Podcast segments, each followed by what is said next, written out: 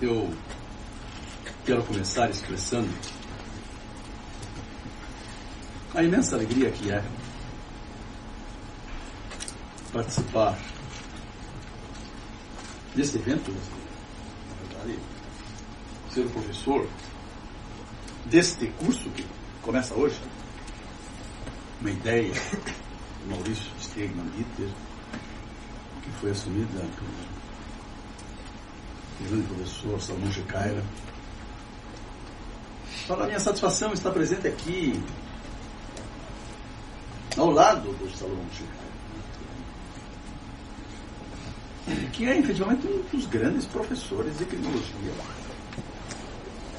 e de direito penal. E que, a partir dessas duas áreas, desenvolve posições muito corajosas e muito críticas. Fiquei, fiquei muito feliz de ouvir né, o, seu, o seu relato histórico a respeito da, da origem da nossa, enfim, da nossa relação acadêmica. Né?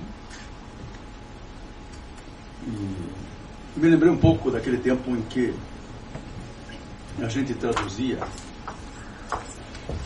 Critical Criminology, eu e o Sérgio Tancredo,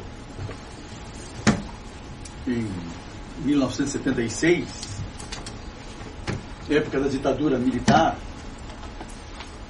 e as pessoas achavam que eu era um louco por tentar publicar, um, traduzir, publicar um livro como aquele. Hoje vivemos de novo tempos difíceis, mas já falamos disso. Eu quero cumprimentar também o Maurício Stegman Dieter pela iniciativa. E que dizer que absolutamente eu não salvei de nada, ele que salvou, as pessoas se salvam sozinhas, encontram o seu caminho. E esse rapaz tem um talento extraordinário. Rapaz, eu posso falar esse rapaz, esse menino, tem um talento extraordinário. Não era nascido em 76. Não era nascido em 76. E nós já estávamos na luta. Né? É. E eu lembro quando um dia eu encontrei, logo depois do concurso aqui, encontrei o Salomão Chegaira, diz, olha, nós descobrimos uma pérola do Paraná e tomamos no Instituto. Porque ele é professor do Instituto, ele nasceu no Instituto. Nós nos apropriamos, foi assim essa expressão. Mas uma expressão de felicidade, de alegria, eu fiquei muito feliz porque eu conheço profundamente o Maurício Stegman e sabia o que ele iria fazer aqui na USP, nessa grande universidade que é a USP. Quero dizer também que né, estou muito feliz em estar aqui ao lado do senhor Cristiano. Enfim, também Danilo Mendes Oliveira, que representa a Defensoria Pública, e eu tenho uma ligação muito antiga com a Defensoria Pública, porque eu acho que eu posso dizer que, em parte, a Defensoria Pública no Paraná tem uma pequena contribuição minha, porque o governador Requião era governador, convocou uma, um, um seminário sobre o sistema penitenciário e me convidou a fazer a conferência inaugural. E foram muitas pessoas, também o Jean Berardino estava presente. E, e aí eu comecei a falar do sistema penal. E sobre a, sobre a situação da. Onde 50% da população carcerária é população carcerária porque não tem defesa. Não tem defensoria pública. Vamos, vamos reduzir a 30%. E ele está, o governador e o secretário, vamos reduzir a 30%. Porque quem defende? São os advogados que fazem direito de trabalho, direito civil, direito tributário, que não tem discurso para enfrentar o discurso do Ministério Público. E o discurso mais poderoso acaba convencendo. E, vamos supor, um terço. O Paraná tem 36 mil presos, sim, naquela época. Um terço. 12 mil. 12 mil presos fora do sistema, dá para pagar duas, três, quatro defensorias públicas. Igual o Ministério Público. Eu lembro que o governador olhou para o secretário e, e aí nasceu o projeto, foi. Só que eh, aí por uma questão política veio no próximo governo. E, mas, enfim, uh, de alguma forma também a gente contribui, tem, tem, enfim, sempre eu recebo um convite da Defensoria Pública para falar, eu não me falo drogado, às vezes até me sacrifico, mas eu, eu compareço. Tenho uma grande simpatia, eu tenho que ter né, por essa grande instituição. Né, num país em que a pobreza é criminalizada, precisa ter uma defensoria altamente qualificada. Aí quero me referir também à nossa querida professora Maria Ângela, a professora Luiz Estelita. É, eu, eu não vou mencionar todos, porque daqui a pouco, quando a gente começa a falar, as pessoas cometem injustiça, injustiça, eu já estava esquecendo do Marcelo Semer lá em cima, do Reinaldo. Né? E eu vou parar de citar nomes, porque senão eu, eu, é. Mas eu quero dizer que eu me sinto muito feliz. Muito feliz em estar aqui hoje. Ah, acho que a gente não, não, não, não precisa ter algum, alguns pinos faltando, né, faltando para decidir fazer um curso numa, em São Paulo. Né, às duas horas das duas às seis horas, durante uma semana. Abandonar o escritório, vir para cá, o instituto funcionando, com causas criminais. Mas é, é, esse é o nosso papel. Esse é o nosso papel. Dizer, nós temos que comunicar o resultado das nossas reflexões para o aluno. Ah, não que o que a gente tem a dizer é importante, mas de qualquer forma é o resultado de uma vida de, de estudo, de, de leitura e sobretudo de, de reflexão.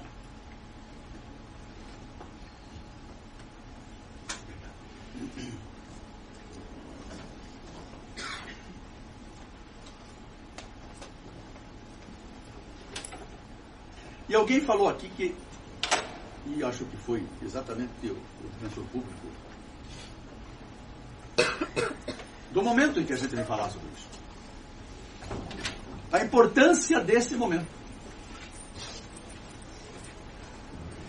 Eu não vou falar do processo legal devido, porque vamos falar de direito penal.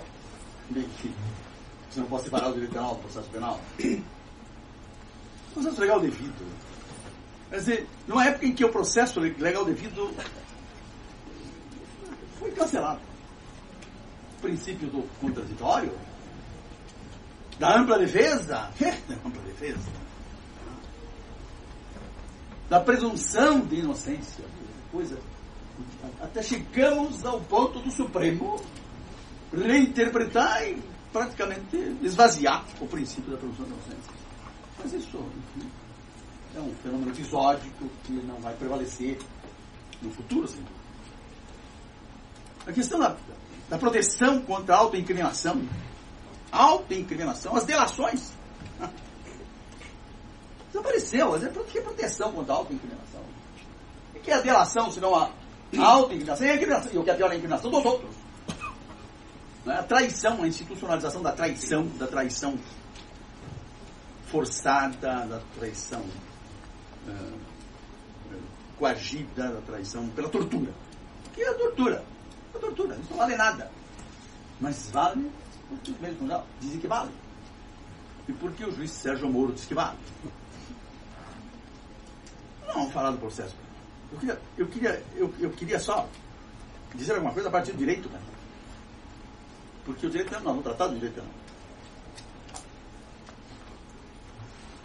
Eu, eu que tinha pensado que o direito penal do autor tinha sido sepultado, pelo menos nas suas linhas mais importantes, com o nazismo, com o fascismo, e que nós e perceba que dizer que nós trabalhamos com o direito penal do fato. O direito penal do fato. Não com o direito penal do autor. O direito penal do fato e da probabilidade pela realização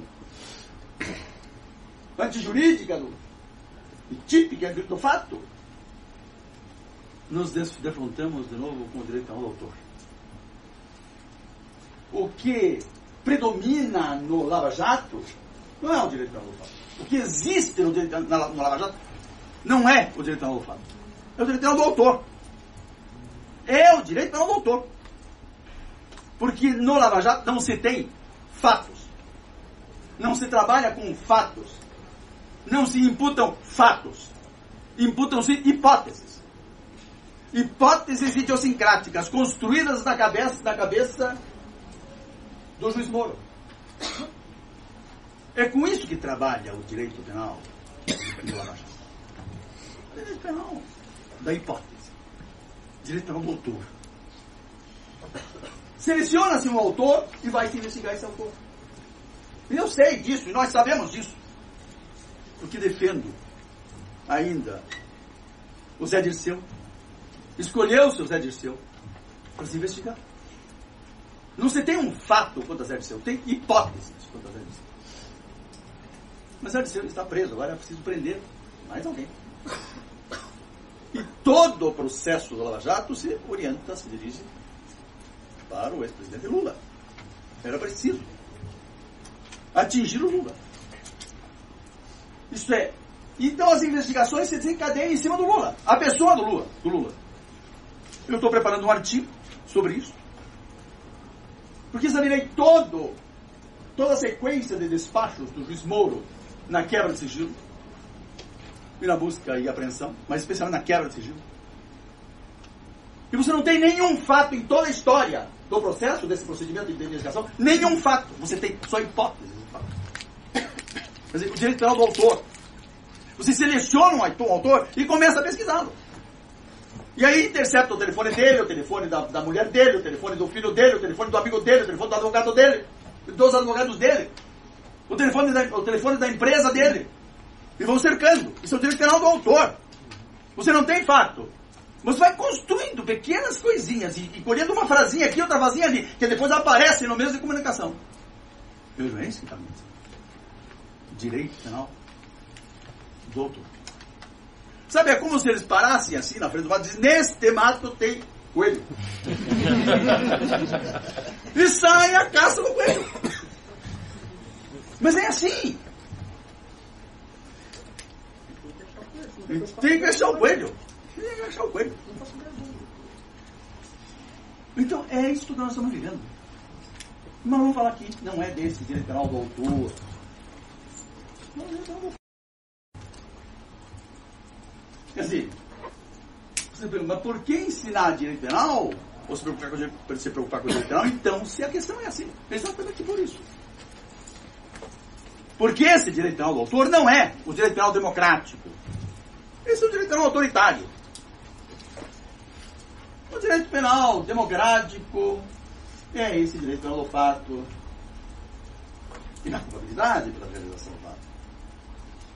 Mas eles trabalham com o direito penal do autor e o direito penal da periculosidade. Aliás, está aqui o Maurício com a sua.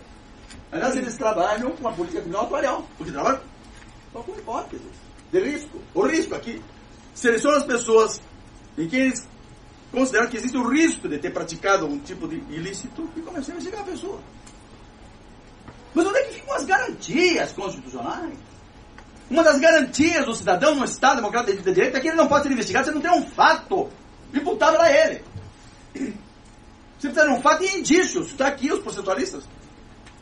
Suficientes de autoria. Mas você tem um fato. E se você não tem um, quando você não tem um fato? Porque eles não têm um fato. Agora, é preciso entender que tudo isso acontece porque aqui nós temos, não temos uma questão penal, temos uma questão política. O que vemos no Lava Jato é isso. É, eu não ia falar nada disso. Mas agora. o que vemos no Lava Jato é uma judicialização da política. Eu diria, temos uma, temos uma politização, temos uma politização do judiciário. Não é de todo o judiciário ele, segmentos muito específicos, eu diria especificamente da 13 terceira vara federal. não, vamos generalizar. Temos grandes juízes no Brasil. Grandes promotores. Então não podemos generalizar. Mas ocorreu na 13 terceira Vara Federal Criminal de Curitiba uma politização do judiciário. E, e, e reversamente uma judicialização da política. Quer dizer, toda política se faz através da do Lava Jato. É uma coisa incrível. É uma coisa incrível. E com isso eles destruíram, vocês estão, estão aí na iminência. Tentaram um golpe, tá? mas é através, tudo através do poder judiciário, deste poder judiciário muito específico, tá? não do poder judiciário, mas através do Sérgio Moro. Vocês viram como o momento que passamos é um momento muito delicado, efetivamente muito delicado. Mas ao mesmo tempo eu fico muito feliz de ver que o povo se mobiliza no Brasil inteiro, os intelectuais se manifestam. Essa faculdade fez um evento, a faculdade no Paraná fez um evento né, no Rio Grande do Sul, no Rio de Janeiro, em todos os lugares. Quer dizer, o povo está se manifestando porque está reagindo. O Juarez Tavares mesmo que telefone disse, olha, eu estou satisfeito porque o povo está reagindo. Eu digo, pois é. Em 64 nós fomos pegos no contrapé porque estávamos empolgados com as reformas de base do João Goulart, quer dizer, reforma agrária, reforma urbana, reforma habitacional, etc. E de repente vem o terceiro, o, vem lá o general Mourão, de Minas Gerais, e invade o Rio de Janeiro. E as forças aí progressistas ficaram desbaratadas, não tinham. Não existiam movimentos sociais como temos hoje. Hoje temos movimentos sociais, organizados. Né? A resistência hoje é muito mais forte. E, 64 nós fomos pegos no pontapé, mas agora isso não está acontecendo. Muito bem. Desculpem por essa introdução. Ah, não, não pretendíamos fazer isso, mas o momento exigia. Uh, depois da provocação nosso evento. É? Então, direito penal. Mas não assim direito penal, sem mais. Eu acho que é importante começar dizendo que quando nós nos defrontamos com a questão criminal, com o problema do crime, nós não temos apenas um discurso. Nós temos aqui dois, usamos duas teorias. Melhor seria usar a linguagem de Foucault, dois discursos, dois grandes discursos completamente diferente. Quando se trata de crime, nós temos um discurso oficial da teoria jurídica do crime, e é disso que nós vamos tratar hoje, o discurso da teoria jurídica do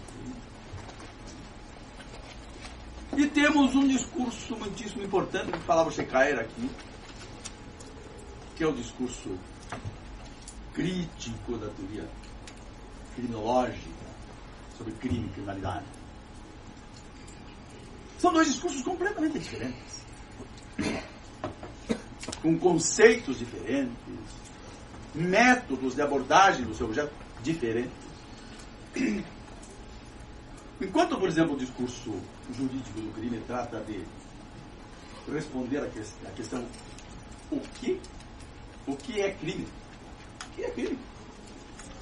Essa é a questão. O que é crime? O discurso criminológico trata de responder a outra pergunta. Como se produz o crime? Qual a relação, por exemplo, entre, entre as definições legais de crime e a estrutura econômica e política da sociedade em que vivemos? Qual é a relação entre pena e estrutura social, criminologia? No direito penal, nós estamos preocupados com uma relação entre crime e pena. A relação com que a gente se preocupa no direito penal é essa, a relação crime e pena.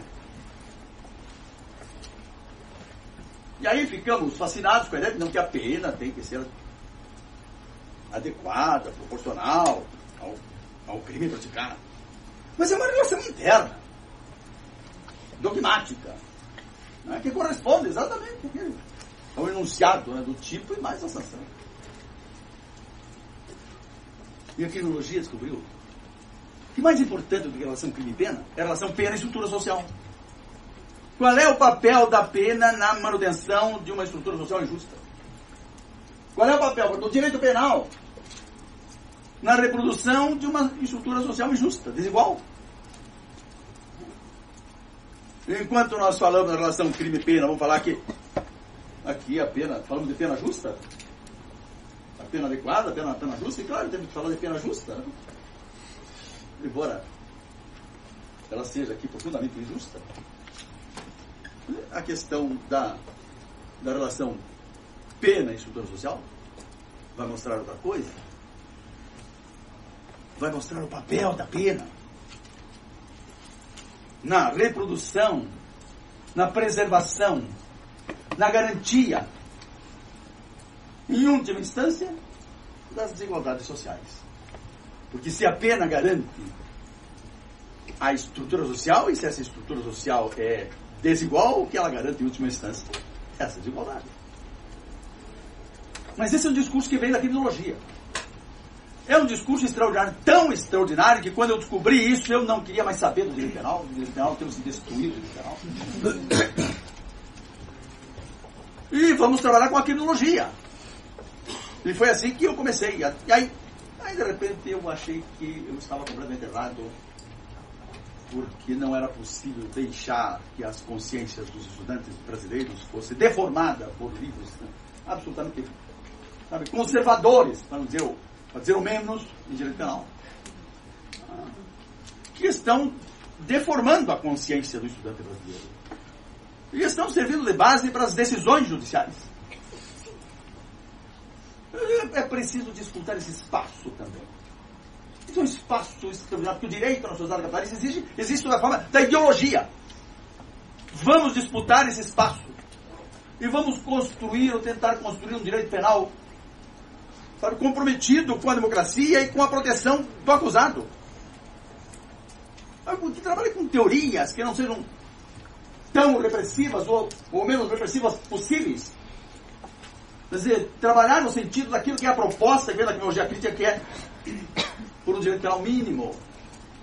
Porque, infelizmente, ainda o direito penal ainda tem um papel a cumprir em sociedades desiguais como a nossa. Isso é uma outra coisa, mas é uma coisa que vem da criminologia crítica. E aí eu me entreguei de corpo e alma à produção de dogmática, ao trabalho dogmático. É importante fazer dogmática. Eu acho que, de alguma forma, eu tive algum sucesso porque criamos uma alternativa aos livros, enfim, do Capesto, do Damásio, né, do Mirabete, e de, e de outros semelhantes. Né? Enfim. Então, direitão.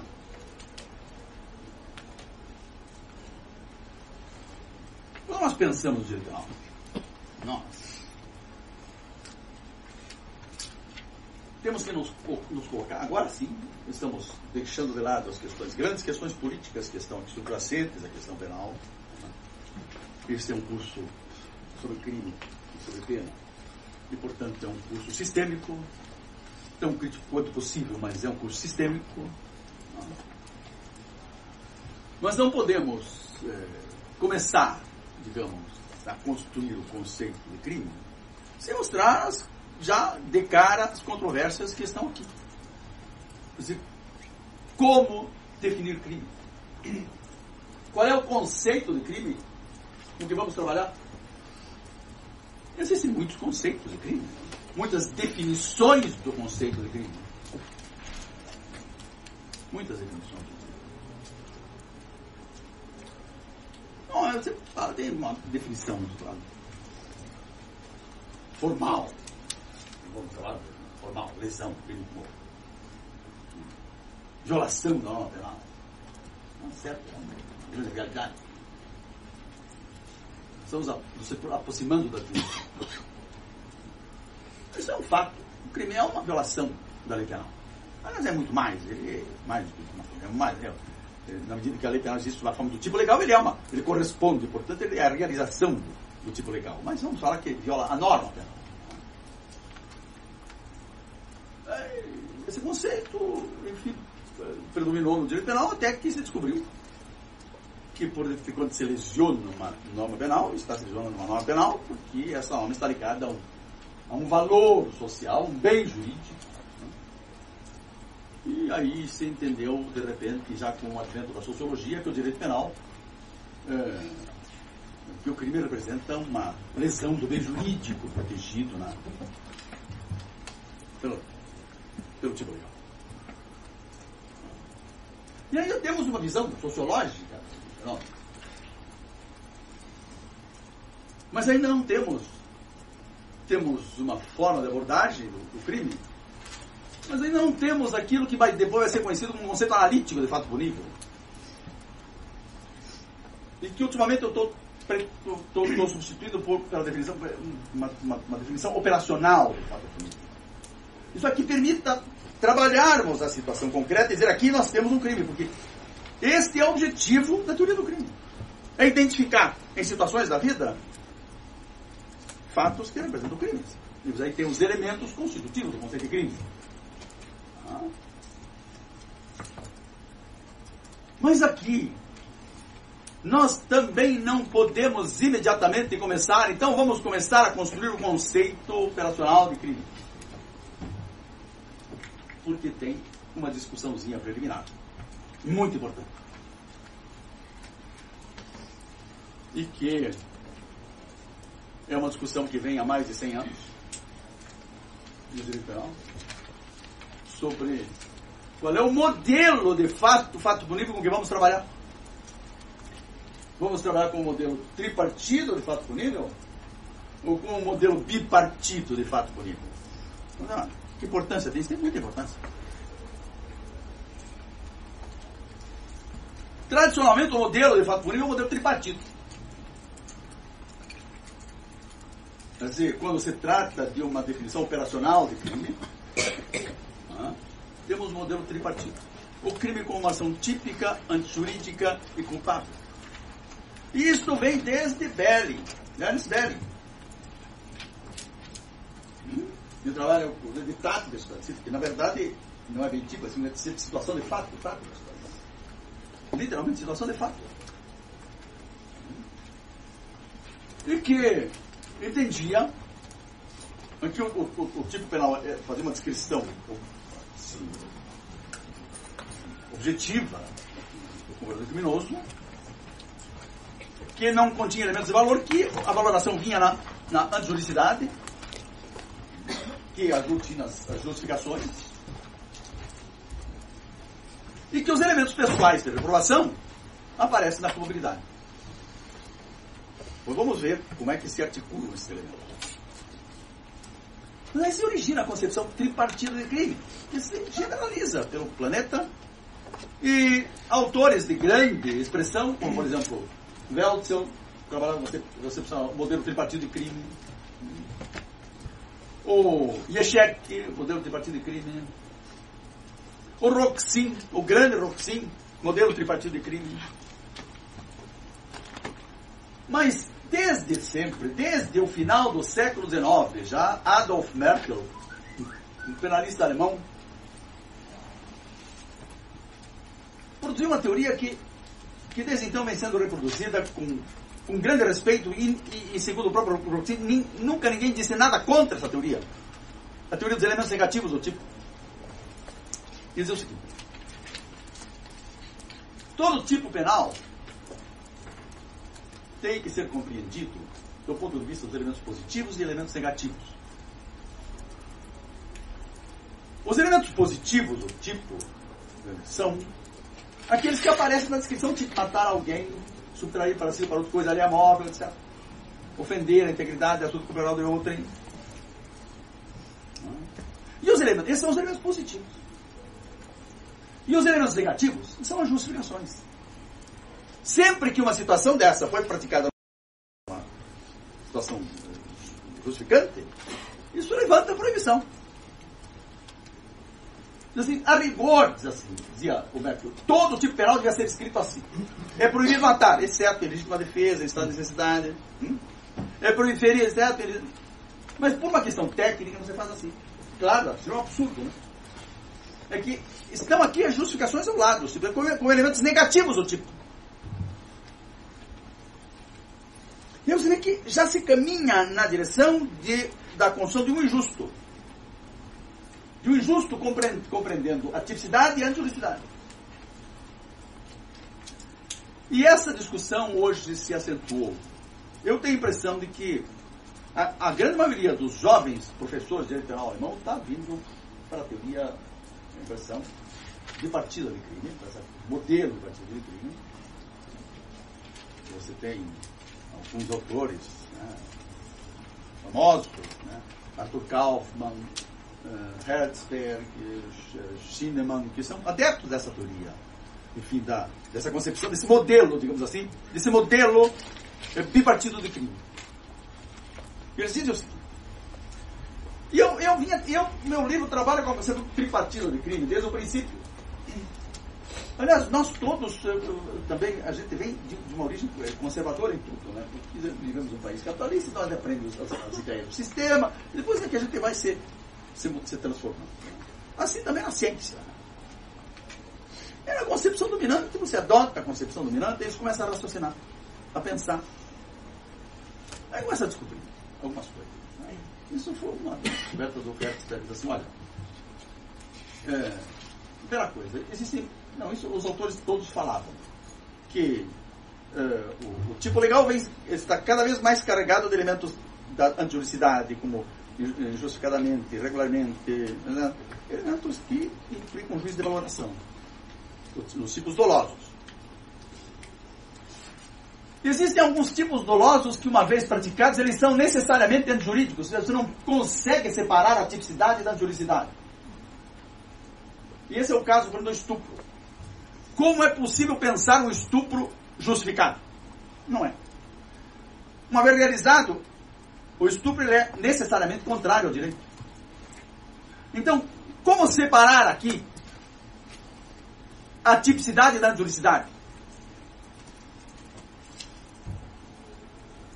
E aí vem, a gente se lembra exatamente desse argumento dos, dos adeptos da concepção de partido de crimes, assim, que tipicidade e antijuricidade não, não, não, não, são, não são conceitos autônomos.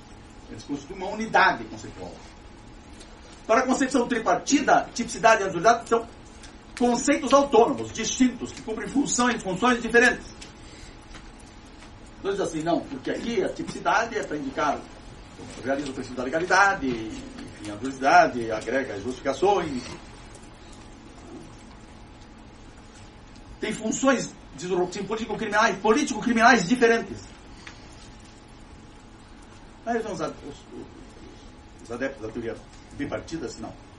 Você não pode separar tipicidade e antiguidade, porque é impossível. Já nos crimes dolosos isso é impossível. E daí, eu, na verdade, foi mais uma descoberta que eu fiz, porque a gente não vê isso muito em, em, em fazer essa ênfase nos outros autores. Mas eh, também está neles, não dão o destaque que deviam ter dado para isto, é que nos crimes de imprudência, os chamados culposos, né, que eu não chamo de crimes imprudentes, né, culposos é uma coisa, é uma designação equivocada. E nos crimes de omissão de ação, não é possível definir a tipicidade sem uma valoração da anturicidade. Não é possível definir a tipicidade sem um juízo de valor da antijuridicidade. Não é possível. Como é que não é possível? Como é que nós definimos o, o, o, crime de, o tipo do crime de imprudência? Como lesão do dever de cuidado. Na prática de uma ação socialmente perigosa, quer dizer, dirigir, por exemplo, veículo em via pública, vamos tomar, tomar esse exemplo. Eu só consigo definir o tipo do crime de imprudência com a ideia de dever de cuidado, que é um, é um juízo de valor da antijuridicidade, e daí é a lesão do dever de cuidado que configura o tipo. Se eu não consigo definir o tipo do crime de imprudência sem esse elemento da antijuridicidade, então como eu separo a, a antijuridicidade da, da tipicidade? Nos crimes de imprudência. Não é possível. E daí eu pego os, os crimes de omissão. Eu, de omissão, omissão própria, omissão imprópria. Omissão do garantidor, vamos entrar nisso agora, depois. Não é possível definir o tipo de, do crime de omissão de ação sem anturicidade. Porque a omissão de ação se define como lesão do dever jurídico de agir.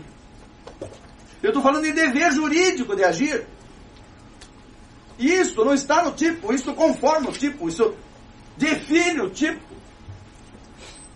Se eu não consigo definir o tipo do crime de omissão, de omissão a não ser também com a noção de dever jurídico de agir, então como é que eu separo a tipicidade da anturicidade? Sem falar no fato de que quando o legislador ele, ele, ele cria a lei penal, já criminaliza uma certa conduta, ele parte da situação concreta pensada como contrária ao direito. E daí define a situação concreta num tipo legal, chama modelo de conduta, conduta proibida. Quer dizer, é a anturicidade que está funcionando aqui. E daí eu me perguntei, então por que continuam separando a tipicidade da anturicidade? Digo, não se justifica mais fazer isso. E aí os meus livros, eles já traziam esta visão nas últimas edições, na sexta edição, atrás dessa visão, falam, quando se trata do conceito de crime, é importante falar disso. De todas as, tanto a tripartida como a bipartida, partem desta base. Injusto e culpabilidade. Tipo de injusto e culpabilidade. Mas com uma diferença fundamental. Na concepção tripartida, quando se trata do tipo de injusto, claro, o tipo de injusto se define como uma ação típica e jurídica concreta. Essa é a definição. O tipo de injusto é uma ação com a qualidade de ser típica e a qualidade de ser jurídica concreta. A ação é o substantivo aqui, né? com essas qualidades. Só que, dentro do injusto, eles separam os conceitos da tipicidade e da anturicidade como se fossem conceitos autônomos independentes. E trabalham com eles de forma independente. Claro que isso cumpre funções no processo penal. Também tem essa questão.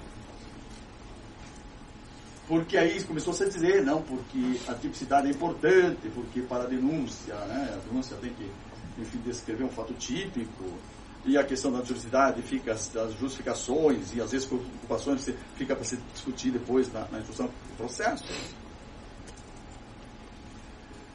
E o fato é que nós trabalhamos muito bem com essa concepção de partida de crime. Não estou dizendo que ela está errada, isso é uma questão de método de compreensão.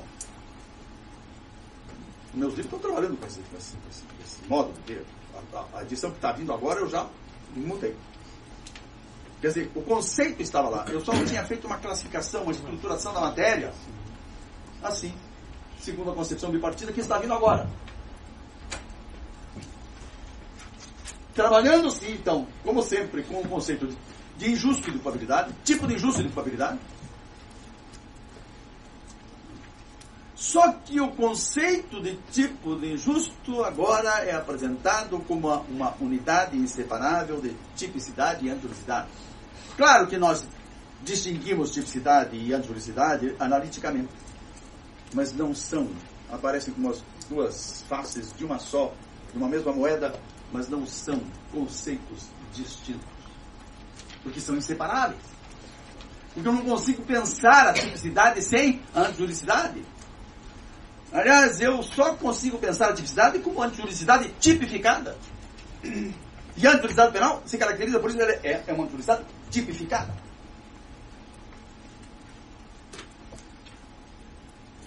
E, e, então, as, as, duas concepções trabalham com o tipo de injusto e tipo de culpabilidade. Tipo de injusto e culpabilidade. Mas a diferença está no tipo de injusto. A culpabilidade, o conceito de culpabilidade é um conceito relativamente estável. Não há grande discussão aqui, existem discussões, mas não discussões assim radicais na culpabilidade. Porque, enfim, a culpabilidade é esse conceito estruturado no conhecimento do, do na, na, na capacidade de, de probabilidade, já na imputabilidade. Tem coisas interessantes para ver aqui. No conhecimento do justo, é, enfim, que pode ser real ou possível, é, excluído ou reduzido nas situações de erro de proibição. E, e na exigibilidade de comportamento diverso, que existe nas situações de esculpação, que é excluída essa exigibilidade em situações, ou reduzida em situações de esculpação concreta. Isso é probabilidade. Aqui tem coisas muito interessantes. O Maurício, frequentemente, quando tratava de probabilidade, eu, eu convidava para aula no Instituto, porque ele, ele, trabalhou, uma, trabalhou a exigibilidade, né, sua tese de dissertação de mestrado, né? E eu soltava ele com a turma, ele, enfim, era um grande timoneiro, né? Como sempre. E, e enfim, é, é, mas o problema era no tipo de injusto. O grande problema é o tipo de injusto. É o injusto. Quando eu falo de injusto, o tipo de injusto. A grande discussão é aqui. E quando já nós estamos, enfim, tentando estruturar um conceito, vocês podem trabalhar tanto com o conceito de partido, com o conceito de partido, isso é uma questão de método de compreensão do crime. Existem métodos, eh, eu não digo existem métodos certos e métodos errados, existem métodos melhores e métodos piores, métodos que são mais precisos e outros não tão precisos. Né? É, isso é uma questão ainda muito, muito pessoal, e até de preferências. Olha, tem muitas coisas emocionais que estão na, na origem das nossas decisões. Nós não sabemos como as nossas decisões científicas são, são condicionadas emocionalmente, como também as nossas decisões políticas são condicionadas emocionalmente. A ideologia é só emoção. A ideologia é emoção. É adesão a valores que me interessam, me dizem respeito, de muito perto. Enfim. O que é importante já fixar? Trabalhamos então, quer numa concepção tripartida de crime, quer numa concepção bipartida de crime, trabalhamos com a ideia de que é, no injusto, se define o que imputamos. O injusto, o tipo de injusto, uma ação típica jurídica concreta, define o que imputamos. Ou o que reprovamos. Eu prefiro o que imputamos. O que estamos imputando? Estamos imputando isso. Esse é o tema do tipo de injusto. E a comorbidade? A comorbidade vai responder uma outra pergunta. Vai responder por que imputamos? Por quê? Ou seja, no tipo de justo, nós definimos o quê? Estamos imputando isto ao sujeito. Na comunidade, nós estamos, olha, estamos imputando por causa disso. Por quê? Por que imputamos? Por quê? Porque o sujeito era imputado. Ele já tinha capacidade de culpabilidade. Ele é um sujeito imputado. Ele imputado é um sujeito capaz de saber o que faz e de controlar o que faz. Isso nós vamos ver depois. Não é só uma dimensão de conhecimento intelectual, mas é uma dimensão emocional de controle. Controle do, das emoções controle dos instintos. Isto é que é a imputabilidade. Por isso que as pessoas não sabem, quando propõem a redução da idade da responsabilidade penal, estão achando que é só a questão de, intelectual de compreensão do caráter criminoso do fato. É muito mais do que isso. É determin, inclui também a determinação de acordo com essa compreensão. Isto é, orientar-se conforme esse conhecimento. E orientar-se conforme esse conhecimento, determinar-se conforme esse conhecimento, conforme essa compreensão, significa controlar exatamente os instintos que vêm aqui, as emoções que afloram. Estamos falando da vida humana, carregada de emoções, principalmente nos fatos penais. Não, a imputabilidade é isto. Então podemos começar a provar o sujeito por quê? Então, né? Porque ele é capaz de saber. Eu não estou dizendo que ele sabe, ele é capaz de saber. E é capaz de controlar o que faz. Quer dizer, ele tem já um, uma certa experiência de vida, passou por fatos, sabe que as emoções estão presentes, aprendeu a força dos seus instintos. E aí ele pode, ele, o seu ego, muito pobrezinho, muito frágil, aprende a controlar, pelo menos em parte, esses instintos. E o segundo elemento da culpabilidade é esse elemento da, do conhecimento do injusto. E hoje eu prefiro, em vez de consciência da dualidade, que consciência tem um pouco sentido, quase um sentido moralista. Entendeu? É, conhecimento, é conhecimento injusto. O sujeito vai saber quando conhecer o justo do fato. Nada de conhecimento potencial. É uma, uma bobagem. O sujeito tem que conhecer o injusto do fato. Se ele não conhece, ele está em situação de erro. Quer dizer, esse conhecimento não se, não se configura no seu psiquismo. E se não, se não se configura no seu psiquismo, ele não tem esse conhecimento. Aí nós temos que dizer que existe uma situação de erro, porque existe um desajuste entre a representação do mundo e o mundo representado. Entre a representação psíquica do mundo e o mundo real, objetivo, representado pelo sujeito. Existe uma, um desajuste. Está numa situação de erro. O erro é um fenômeno psíquico. O erro não existe fora do psiquismo humano. O erro é um fenômeno psíquico. E tudo que temos que decidir é se esse erro, que nós chamamos de proibição, é, é um erro evitável ou inevitável. E aí caímos num lodaçal, porque essa questão de evitabilidade é um problema seríssimo. Todos os preconceitos, todos os estereótipos, todos, nossa, todas as meta-regras. Né? Enfim. Porque. Como é que nós podemos aferir com precisão científica essa questão da evitabilidade do erro? Ele podia ter evitado. Não, vamos ver depois. Mas o fato é que exige-se para a probabilidade esse conhecimento injusto. Se esse conhecimento não se, não se prefigura, não se configura no sentido do autor, ele está em situação de erro e temos que se ser evitável ou inevitável. E claro que aqui, numa situação social desigual como a nossa, a pauta da inevitabilidade do erro tem que ser muito maior do que o da inevitabilidade. Se o erro é evitável, reprovamos na medida da evitabilidade. E por último, na probabilidade, vamos encontrar aqui, então vamos um caminho inverso, vamos encontrar aqui a, o último elemento, que é a exigibilidade de agir do modo. E aqui entra uma questão muito, muito real, muito concreta. É como se um sujeito imputável, é capaz de responder por seus atos, que naquela situação concreta tinha conhecimento da antijusticidade do fato, digamos, ele não estava em situação de erro de proibição, se estivesse, então, se exclui aqui a, já, a renovação. Mas agora interessa saber se esse sujeito capaz, com conhecimento da, do, do injusto do fato, se ele tinha o poder de não fazer o que fez. Isso é, se ele não se encontrava numa daquelas situações que podem reduzir ou mesmo excluir o poder de agir conforme o direito. Isso é uma coisa muito importante. Reduzir ou excluir o poder de agir conforme o direito. Aqui nós temos uma coisa fundamental por detrás disso.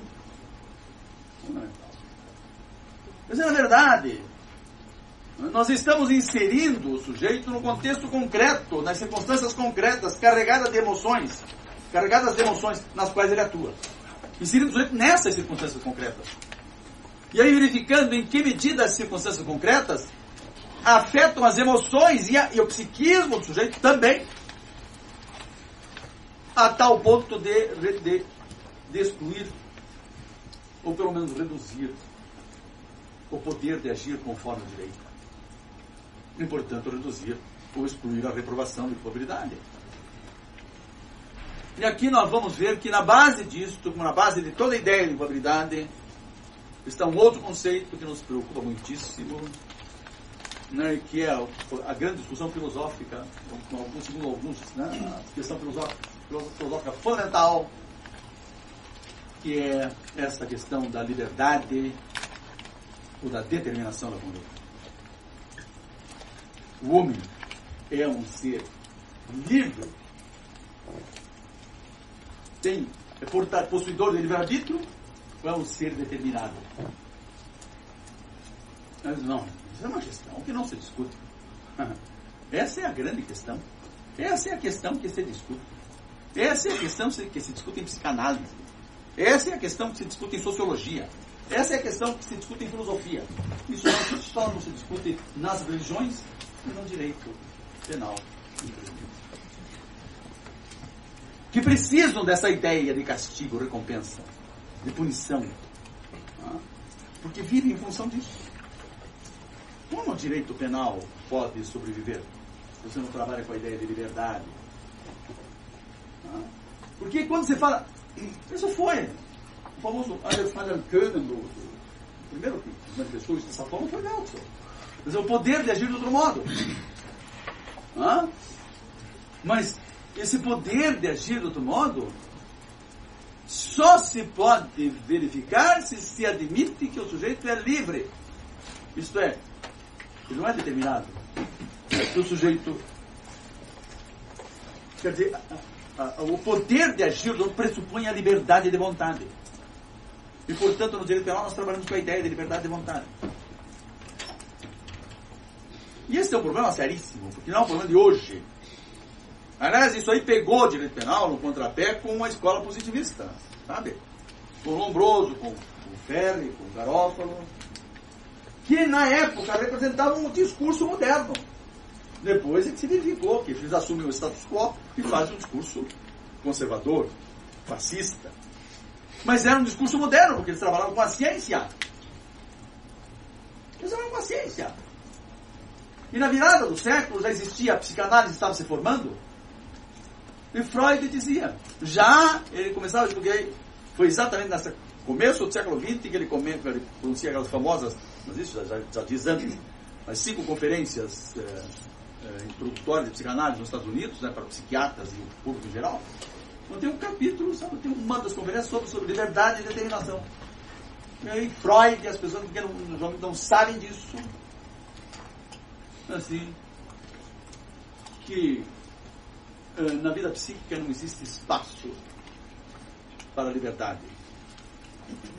Todos os atos psíquicos são absolutamente determinados. E a liberdade, dizem os psicanalistas, é a liberdade de vontade, dizem os psicanalistas, é, na melhor das hipóteses, um sentimento pessoal.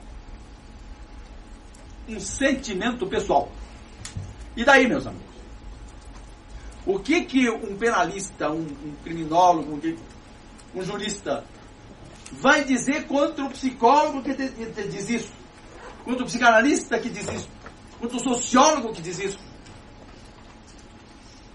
Mas, ah, não, mas eu não acredito. Você tem que ceder. Aí você tem que compreender, aos poucos, que toda experiência científica caminha. Você não, mas já está comprovado definitivamente? Não, definitivamente não. Mas toda experiência científica caminha no sentido da demonstração de que a conduta humana é absolutamente determinada. E aí você diz, não, mas, mas e Nietzsche? Nietzsche é absolutamente determinista absolutamente determinista. É um dos fundadores da psicanálise. Né? Schopenhauer, absolutamente determinista. Os psicanalistas, os psiquiatras, os psicólogos são deterministas. Só nós, na área do direito, que somos essas aves raras da ciência. Eles são esse pessoal, esse pessoal do direito. O problema é assim, daí nós vamos ver outras coisas, eu já estou antecipando ele em filosofia do direito penal, é que nós também, e aí a, as minhas constatações me levaram, as minhas, minhas me levaram à compreensão de que nós não precisamos da ideia de liberdade, isto é, de liberdade, de vontade para, enfim, para formular um uso, é, digamos, de responsabilidade, não, não de responsabilidade, de responsabilidade Porque você chega a essa concepção de uma outra forma. E aí, o que ensina também é a sociologia. É o princípio da alteridade. Quer dizer, o homem tem que ser responsável pelas próprias ações porque vive em sociedade. Um lugar marcado pela existência do outro. Se nós vivêssemos sozinhos, podemos fazer o que quisermos. Mas não vivemos sozinhos. Existe outro. Então é o princípio da alteridade Tá al, com L, não é? Um al, e com diz os gaúchos, alteridade. Não é da autoridade, da alteridade. É porque existe o outro. Então, no princípio, então, no princípio da, da, Aí é que está. Toda, toda a literatura trabalha com o princípio da, da liberdade. Não está falando do poder de agir do humano. O direito penal do futuro tem que, se, tem que se basear no princípio da alteridade. Isso é muito importante. Isso é muito importante. Tem outras coisas aqui que vamos deixar. Eu, eu não sei como é que vai o andor. Eu sei, intervalo 15 para as 4? Não, então vamos, vamos continuar. Então fazemos o intervalo, aí, 15 para 4. E, então, vamos ver, ver que, que nós estamos lidando com uma problemática muito séria. Muito séria. Outro dia eu vi eh, alguém relatando uma experiência, quer dizer, um fato do Evaristo Moraes Filho, que dizia, não, que os outros ah, ah, especialistas de outras áreas, do direito, do, do direito os civilistas, os processualistas, eles olham o jornalista com muito desdém, nós lidamos com crime, né? E, que, e claro, aí estamos lidando com uma pobreza, porque é sobre não é porque eles praticam mais crime, porque é sobre ela que se concentra a repressão, porque é o da seletividade, essa é a questão, né? Mas, não, então é pobreza, não, não, essa é a seletividade, porque esse é o sistema, o sistema capitalista funciona assim. É, porque é, ele precisa, ele, ele, ele, ele, seleciona os segmentos mais frágeis da população para fazer incidir sobre ele a repressão penal. Mas ele diz assim, eles, olham com desdém para ele. Aí ele falou, pois é, eles só nos olham de uma outra maneira quando eles praticam um crime, daí eles precisam penalista. Tá certo. Mas eu fiquei pensando comigo. E uma história eles não têm nem, nenhuma razão de, de ter qualquer desprezo, pelo contrário, qualquer desdém. Nenhum outro setor do direito possui uma teoria tão acabada como nós temos no direito penal. O direito civil não tem nada parecido com uma teoria do crime ou uma teoria da pena. Construído coerentemente, sabe? Com, com método, com, com, com, sabe, uma construção racional. Não tem. Eles não têm. O direito, o direito administrativo está tá copiando os nossos institutos. O Instituto da Tipicidade, por outros. Então, eles não podem nos olhar com desdém. Então, nós é que olhamos para eles com superioridade, porque temos uma construção, porque tratamos uma questão tão importante. Né? Uma questão tão importante, porque as consequências aqui são muito graves, que precisamos ter um mínimo de certeza, e portanto precisamos ter uma metodologia que nos ofereça esse mínimo de certeza. Essa metodologia é a teoria do crime e a teoria da pena. Isso é. Eles não têm nada. Compara-se ao tributário, mas não tem, o tributário não tem essa complexidade teórica nem de longe. Né? Nada, e também está importando os nossos princípios. Né? É, a questão da tipicidade. Né? Mas a tipicidade é muito. E outros. É, aí não, não vou falar porque eu já nem sei mais. Né? Mas, enfim, o que, eu digo, o que eu digo é o seguinte, que nós temos. Nós construímos um sistema de compreensão perto do qual não tem nada. Então, se existe um segmento do direito que se pode dizer que tem um, uma, uma, um desenvolvimento científico, é o direito penal. Muito mais do que o processo penal também. O processo penal também tem, né? mas o direito penal. Nós temos conceitos internamente, pelo menos, muito coerentes. Né? Tem um discurso racional, lógico, convincente. Eles não têm. E mais. Nós temos a criminologia. Isto é, temos uma disciplina construída para a crítica do direito penal e do funcionamento do sistema de justiça criminal. E eles não têm. Nós conseguimos ver como funciona o nosso sistema porque temos a criminologia que nos mostra como funciona. Eles não têm. A criminologia se entende exatamente como crítica do sistema de justiça criminal, do direito penal e do sistema de justiça criminal. Da prisão. Assim. Não veja vocês. Nós temos algumas coisas que eles não têm. Mas aqui é muito importante, temos, temos coisas para discutir dentro disso. Não é porque o sistema penal está comprometido com a reprodução e a garantia do sistema capitalista de produção, essa ordem social desigual, que nós vamos deixar de falar do sistema penal. Porque precisamos falar dele, até para reduzir essa predação social e para reduzir esse comprometimento dele com, enfim, essa, essa reprodução de uma ordem social classista. Mostramos aí como é que ele funciona. E aí levamos os juízes também a, a se posicionarem diferente. Porque os juízes não têm tempo, é, é uma, é uma tragédia. Eles não têm mais tempo de estudar. Vivemos uma época em que os juízes nem mais decidem, porque são os assessores, eles não têm tempo nem de ler os processos, quanto mais estudar teoria, a ciência. Se aprendeu durante a faculdade, aprendeu. Não aprendeu, não aprende mais, não tem tempo. Não tem tempo. Então, quando ele às vezes pode, ele vai e consulta um autor. Então precisa ter autores confiáveis.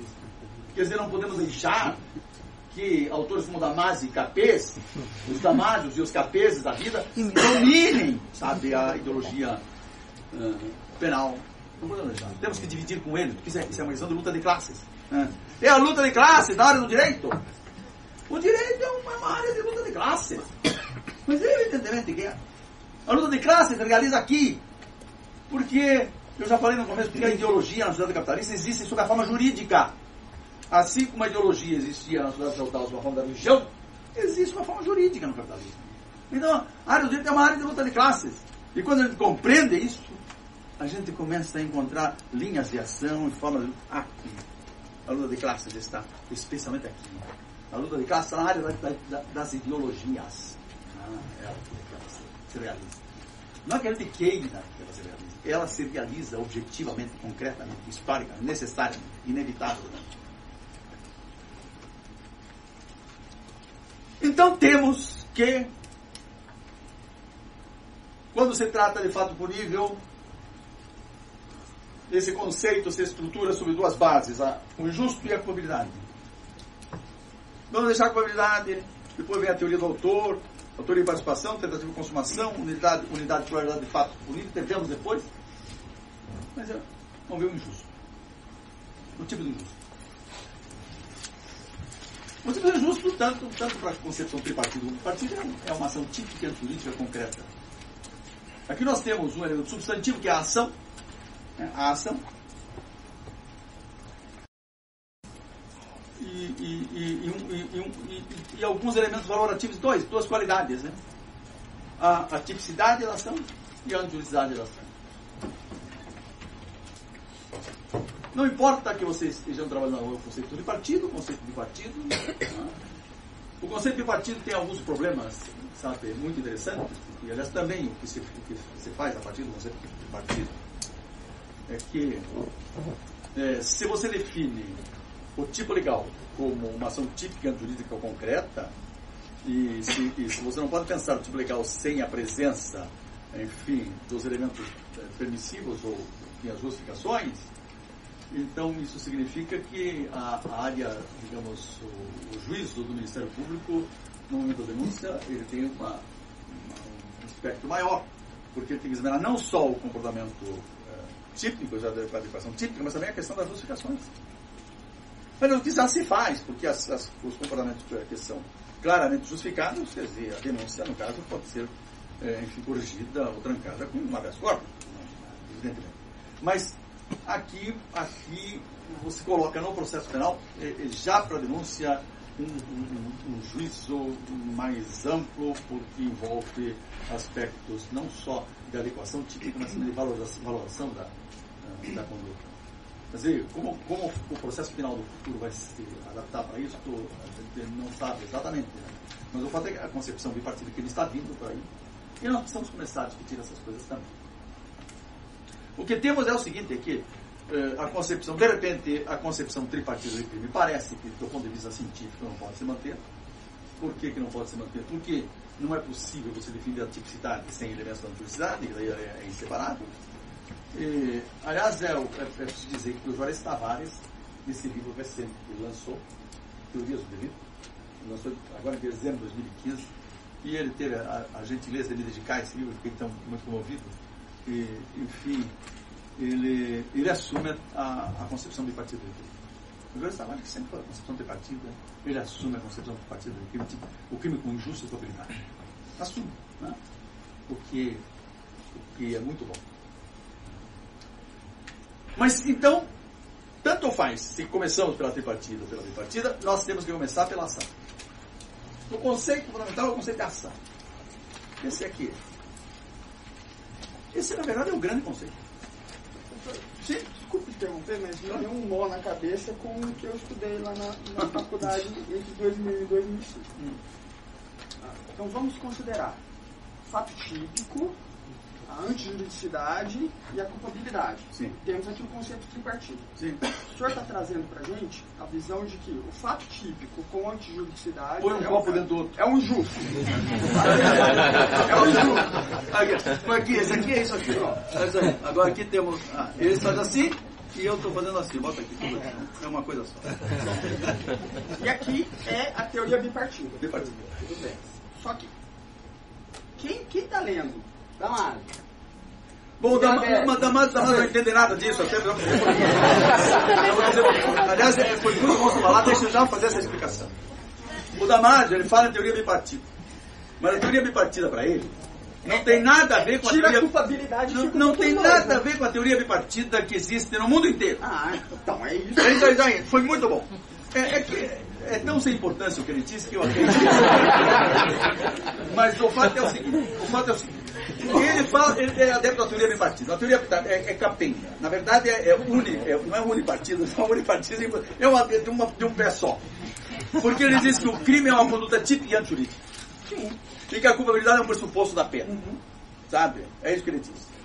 Mas é só ele que diz, ele e o René Dott, no Paraná. Isso. Que... Ninguém mais no mundo inteiro. E o Cabeça também, que aprendeu com ele logo. O Damásio disse que se convenceu pelo Dot, pelo aquele escritor, o incesto, né? E o, e o Dott não se convenceu por ninguém porque ele, ele conhece um pouquinho de pena e essa questão dogmática efetivamente não é matéria dele. Né? Um grande advogado criminal, grande advogado criminal, mas essa questão não é a área dele.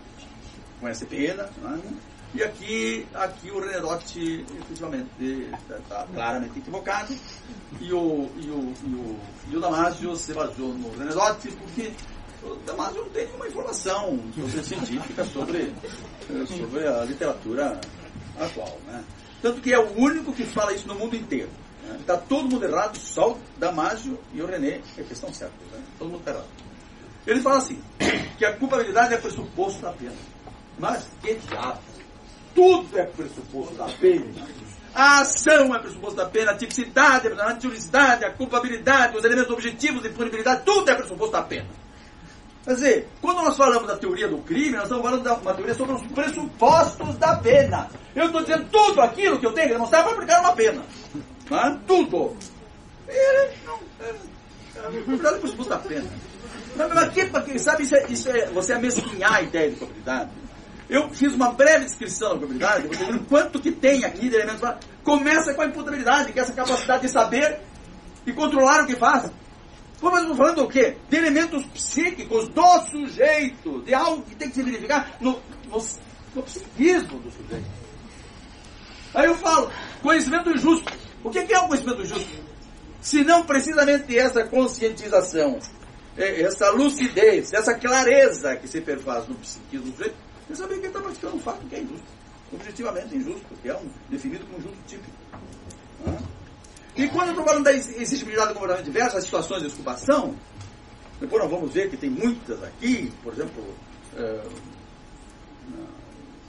toda pode ser o, o, o, aí você começa a querer celebrar e não imediatamente não, não, não, não se lembra das, das desculpações. Mas você pode ter o fato de consciência, é, a provocação da situação de legítima defesa, é, o excesso de legítima defesa putativa é, em situação de determinado por medo, susto de perturbação, o excesso de legítima defesa real, determinado por medo, susto de perturbação, o conflito de deveres, o conflito de, sabe? situações concretas, sabe, tão difíceis, onde está, sabe, onde estão presentes as emoções do sujeito. Eu vou reduzir isso é, pressuposto da pena. Sabe? Isso, isso é uma petição, isso é, isso é uma afirmação de ignorância. Então, eu não sei o que é probabilidade, então eu digo que probabilidade é uma resposta apenas. Porque se você quiser estudar, já vai encontrar aqui elementos muito importantes, muito importantes, ligados, ligados à sociologia, à psicologia. Ah, imagine esse poder de agir de outra forma, ou de agir de outro modo, é um instinto de sobrevivência, é questão de sobrevivência. É um instinto de sobrevivência. Isso é psicologia. O cara, quando você vê na possibilidade de morrer, imagine, o cara agredido na sua vida, comete um excesso de defesa, ele está numa situação de medo tão grande que. Ah? Ele vai que, que nós temos uma situação. É, aliás, eu vou dizer isso, eu vou dizer uma coisa.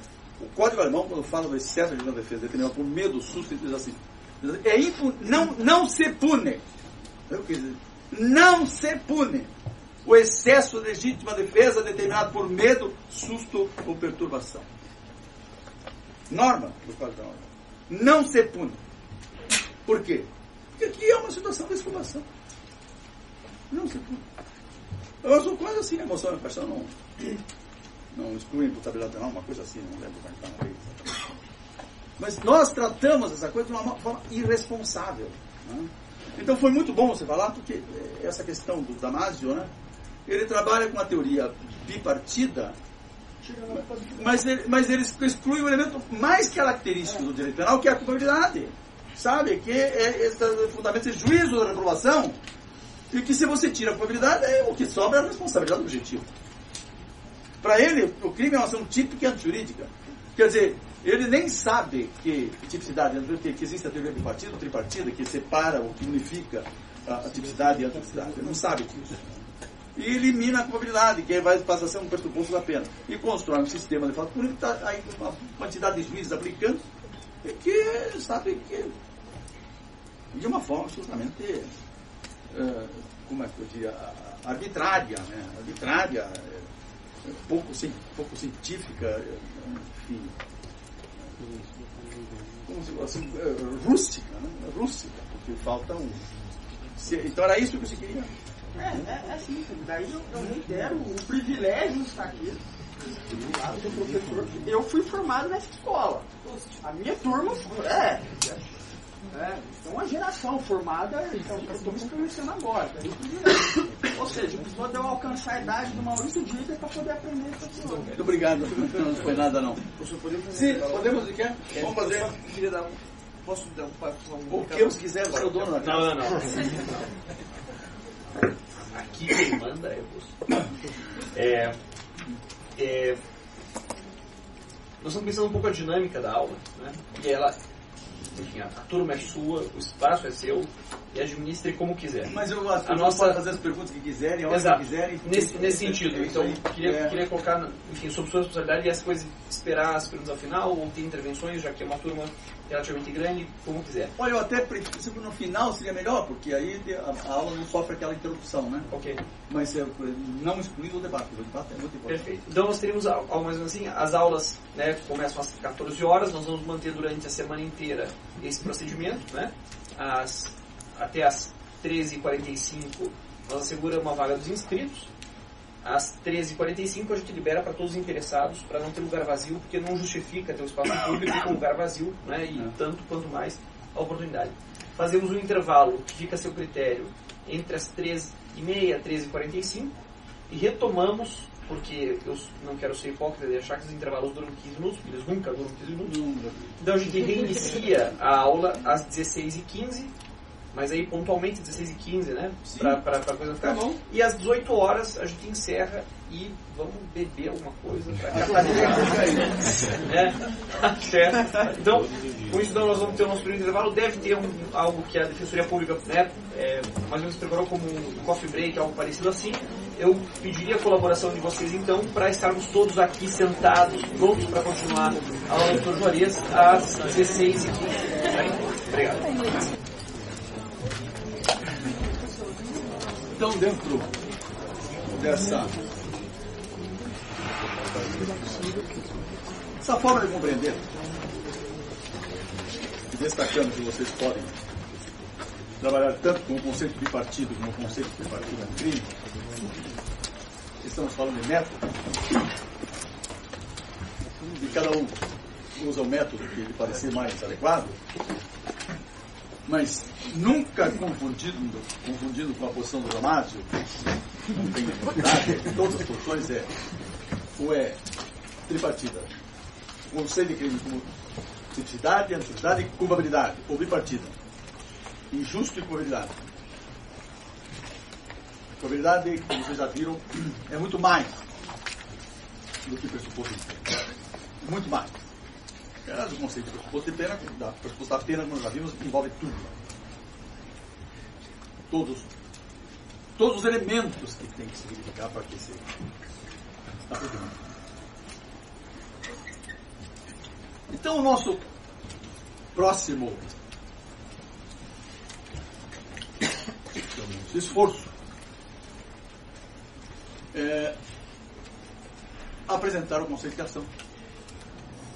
Se estamos nos situamos no tipo de injusto, e o injusto é uma ação típica e jurídica concreta, isso é justo, pelo que aqui nós estamos englobando os elementos positivos os elementos negativos da, das justificações. E essa base psicossomática do conceito de crime que é a ação. Mas ainda não aparece uma base psicossomática.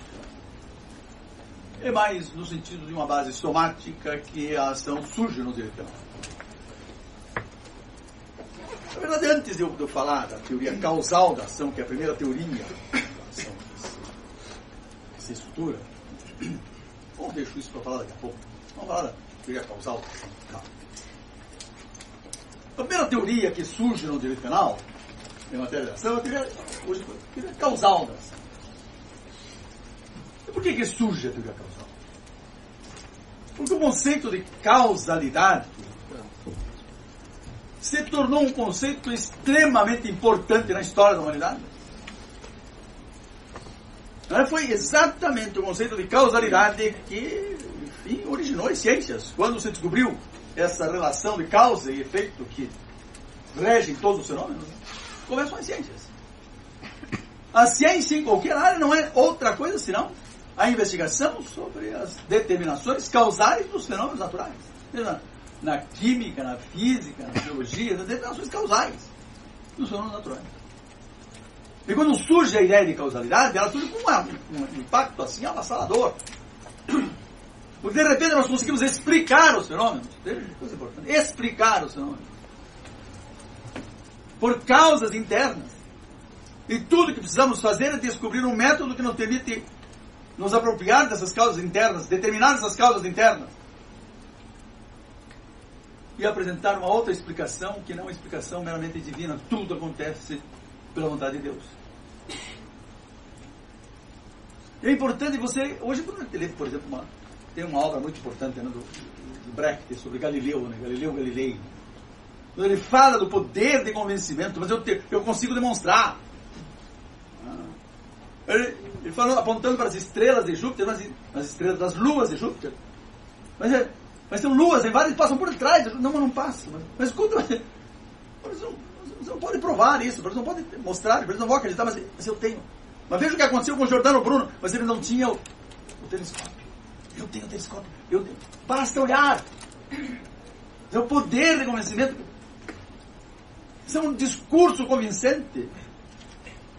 E não adiantou nada, né? Porque depois ele teve que se dizer para não morrer. Né? E ficou uns 10, 15 anos, na sua casa, então já existia prisão domiciliar. É exatamente. 10 tinha um, tinha um, um franciscano ali, um frade, junto com ele, o tempo todo, ele não podia sair de casa. Mas ele conseguiu fazer passar alguns escritos né, que vieram para. Isso é o que diz a peça do Brecht, né, do Galileu Galilei, que vieram então para. Para. para Holanda e, mas enfim, a luta contra o obscurantismo. Quer dizer, a ideia de causalidade é uma ideia muito importante.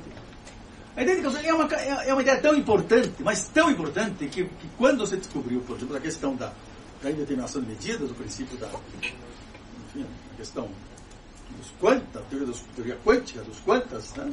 dos quantas, é, de que os fenômenos que passam na estrutura atômica não podem ser é, explicados por relação de causalidade, mas por, por, por, eh, por probabilidade, por relações estatísticas. Né?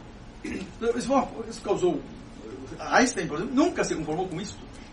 Ele passou a vida toda tentando encontrar uma causa que explicasse por que, que o rádio, quer dizer, o, o elétron não, não, enfim, ele é emitido para cima ou para baixo, ou, agora, ou daqui uma semana. Quer dizer, não tem, não, não tem nada que explique por que, ele, que ele é emitido nessa direção, ou naquela, nesse momento ou depois. Ah, e aí vem a teoria da indeterminação das medidas. Ele não, tem a teoria quântica que está aqui na física, mas, e é uma questão central da física, porque eh, ela enfim, se opõe à teoria da, da causalidade. Tem, os fenômenos internos da, da estrutura atômica não podem ser determinados por, por relações causais. Mas a ideia de causalidade é a ideia da ciência. Né? E a causalidade adquire um, um prestígio científico muito grande nas, em outras áreas científicas. E quando o direito penal precisava fundar uma ciência, vamos fundar uma ciência do direito penal, vai buscar exatamente na causalidade, na ideia de causalidade, essa categoria que lhe permitiria definir a conduta humana. Ah. E aí o comportamento humano passa a ser definido como é, esse, essa é, causação, causação de uma modificação no mundo exterior através de um fazer ou não fazer. Mas que é só a questão da produção causal de um, de um resultado de modificação no mundo exterior. E a partir desse é o conceito que aparece no direito penal, um conceito puramente causal. A ação entendida como puramente causal. É, a única coisa que se exigia aqui é que não existisse, digamos, uma força física absoluta na ação.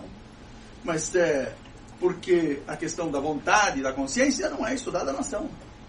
Quer dizer, encontra-se um conceito causal né, que é capaz de definir essa modificação no mundo exterior de um fazer ou não fazer, quer dizer, de causalidade, de causação de um resultado, né?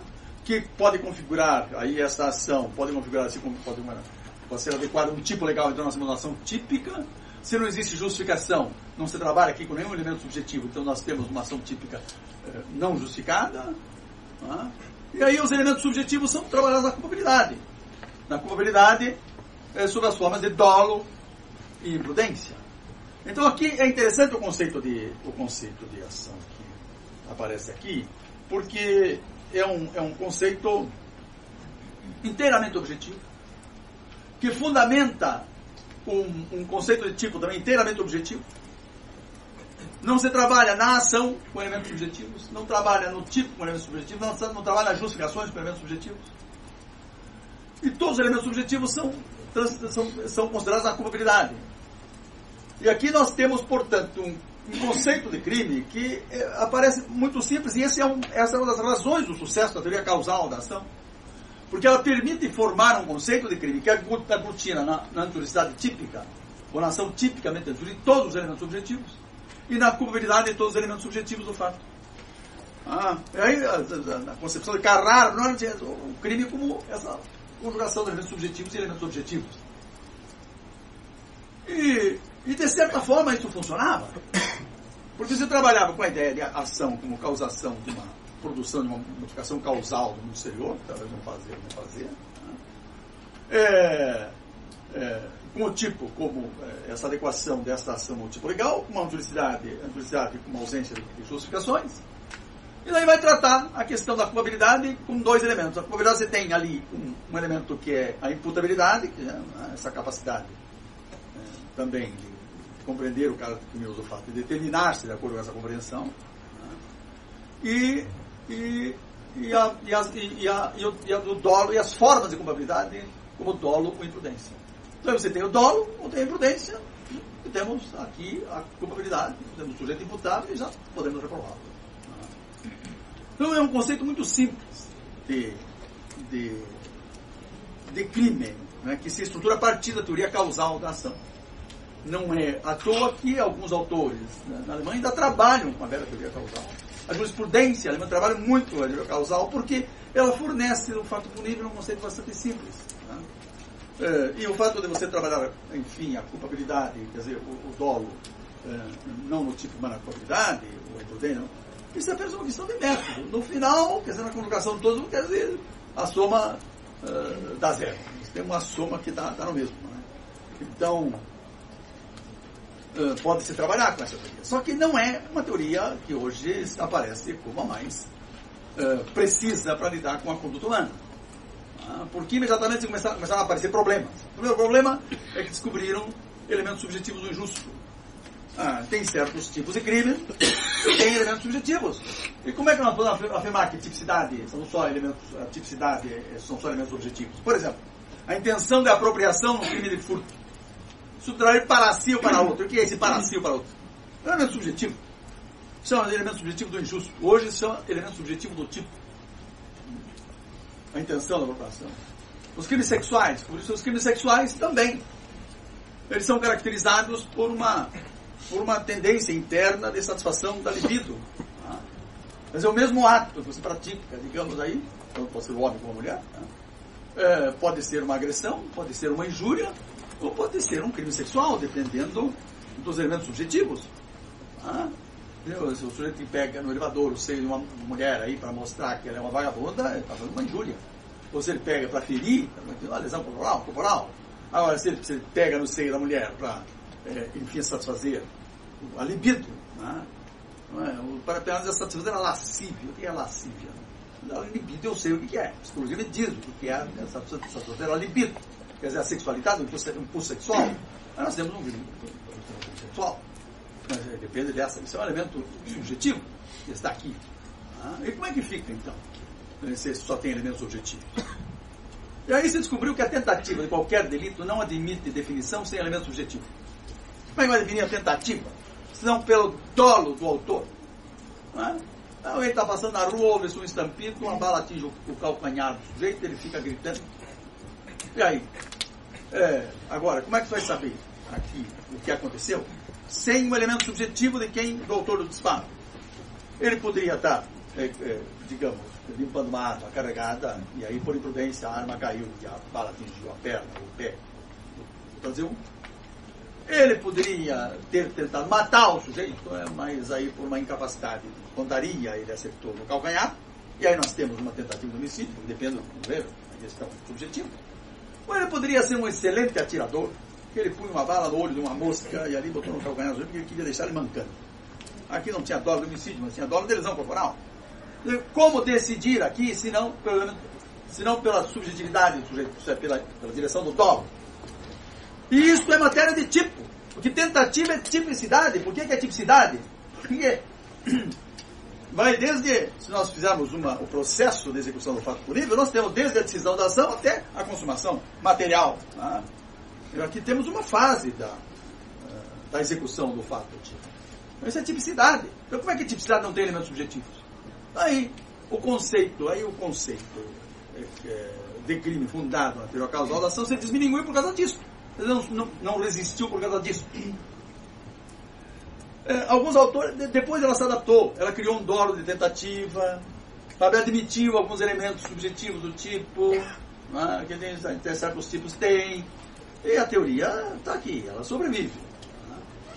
Mas aí vem a, a, grande, a grande revolução produzida no direito penal por Weltzel. Não, não que Weltzel tivesse criado uma teoria diferente. A teoria teleológica da ação, como eu estou preferindo chamar hoje, é uma teoria, é a mais antiga teoria da ação. É a mais antiga porque ela remonta a Aristóteles. Aristóteles, quando ele definia é, a ação humana, ele definia como organização da atividade final. É exatamente. A ação humana é aquilo que o Weltzer foi dizendo nos Estados Unidos, tiver que dedicar, quer dizer, atividade final, exercício da atividade final. E e, e, e, para, para o próprio Aristóteles, o próprio Weltzer reconhece que isso remonta a Aristóteles. Ele assim, não, aqui nós temos uma situação, o sujeito realiza o fim ou, ou, uma, a ocorrência de uma situação desejada, seleciona os meios para a produção do resultado, ou a situação desejada, emprega esses meios de modo adequado para realizar o fim. Isso é a teoria teleológica da ação, conhecida na filosofia, de filosofia grega, não tinha sociologia, e na sociologia da ação. Você vai descobrir, você vai descobrir, eu só fui descobrir muito tempo depois. Quando eu comecei a estudar sociologia, etc., eu verifiquei que a teoria da ação é a grande preocupação da sociologia. Se você pega, por exemplo, é, a teoria do Max Weber, ele trabalha a teoria da ação. Uma das teorias que ele trabalha na teoria da ação é muito próxima à teoria é, teleológica, a teoria estratégica da ação. É a teoria da ação, o tempo todo. Aí você vai é, nos Estados Unidos e pega o Talcott, Talcott, Talcott Parsons, que é um sociólogo americano, sociólogo conservador, mas que traduziu Weber para os Estados Unidos e fez um, fez um prefácio. Eu lembro no meu mestrado, eu vi isso, quando eu estava mestrado na PUC, eu vi esse prefácio, ele desenvolve uma teoria da ação, teoria social da ação, tal com base em Weber. Aí, e aí, e aí vejam como são as coisas, ele desenvolvendo isso nos Estados Unidos. Eu tentei até num, até num, num, enfim, num livro que, eu, que na época eu fiz sobre a nova partiral, uma crítica, um livro, que, um livro de guerra na época, né? Era um livro de guerra, porque eu queria fazer guerra. Então, e, é, é, aliás, é coisa que eu aprendi com Foucault depois, que o poder é guerra. Né? O poder é uma relação de força que existe como combate, como enfrentamento, como guerra. Isso é, uma, é, é um conceito muito interessante. Eu estou muito, muito fissurado no Foucault. E o Foucault nos ensina a pensar no mundo moderno. O mundo neoliberal, o neoliberalismo atual, sem Foucault, não consegue cansar. Né? Mas, enfim, o, o, o nosso, o nosso uh, Talcott Parsons traduziu o, o, Max Weber para o inglês e produziu a teoria da ação, e daí um outro, um outro uh, sociólogo, uh, um outro sociólogo alemão, Max Luhmann, Niklas Luhmann, Max Luhmann, Niklas Luhmann, Quer dizer, aí, aí ele soube, eu preciso nos Estados Unidos, vou estudar com, com o tal Parsons, aquela teoria social da ação, que ele, ele fez a partir de Max Weber. Não estava deixando Max Weber, foi lá. E aí ele trouxe a teoria do tal Parsons e, e, fundou a sua teoria. A grande teoria conservadora hoje em sociologia é a teoria do, Niklas Luhmann. Ah, é um, é um filósofo sério, é um filósofo conservador, mas é um filósofo sério, evidentemente, e que trabalha também com a teoria é, da ação a teoria da ação. E aí você pega, aí você pega esse filósofo, enfim, exerceu uma grande, exerce uma grande influência no José Tavares, também exerceu sobre mim, mas eu me libertei dele. que, que, que é, é, o nosso Habermas, na sua teoria da ação comunicativa. E eu fiquei durante dois anos e meio lendo esses dois volumes, ele tinha pequenininha, né? o Teorias Comunicativa em Handelns.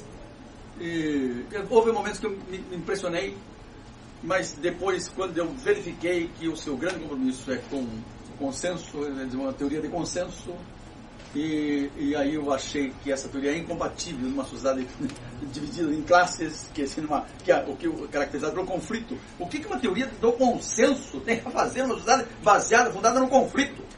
Ah, aqui eu não preciso de Habermas, eu preciso de Marx para pensar essa sociedade.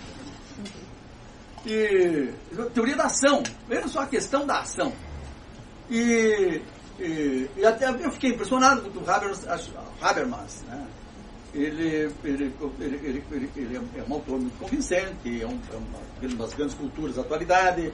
Então ele define a ação comunicativa como uma interação entre dois ou mais sujeitos, veja, capazes de fala e de ação. Dois, ação como interação entre dois e mais, ou dois ou mais sujeitos, capazes de fala e de ação, numa relação interpessoal através do discurso como lingu da linguagem, uma relação interpessoal, dizer, do discurso, da linguagem, como meio. Veja que isso aqui é realmente como linguagem, realmente o discurso, a linguagem como meio de compreensão. A linguagem é um meio de compreensão. Como meio de coordenação da ação. É verdade, de coordenação da ação, da linguagem. Como é que se coordena a ação? E como meio de socialização dos indivíduos. Mas como é verdade isso? Como é que nós nos socializamos? Só pelo discurso, só pela linguagem.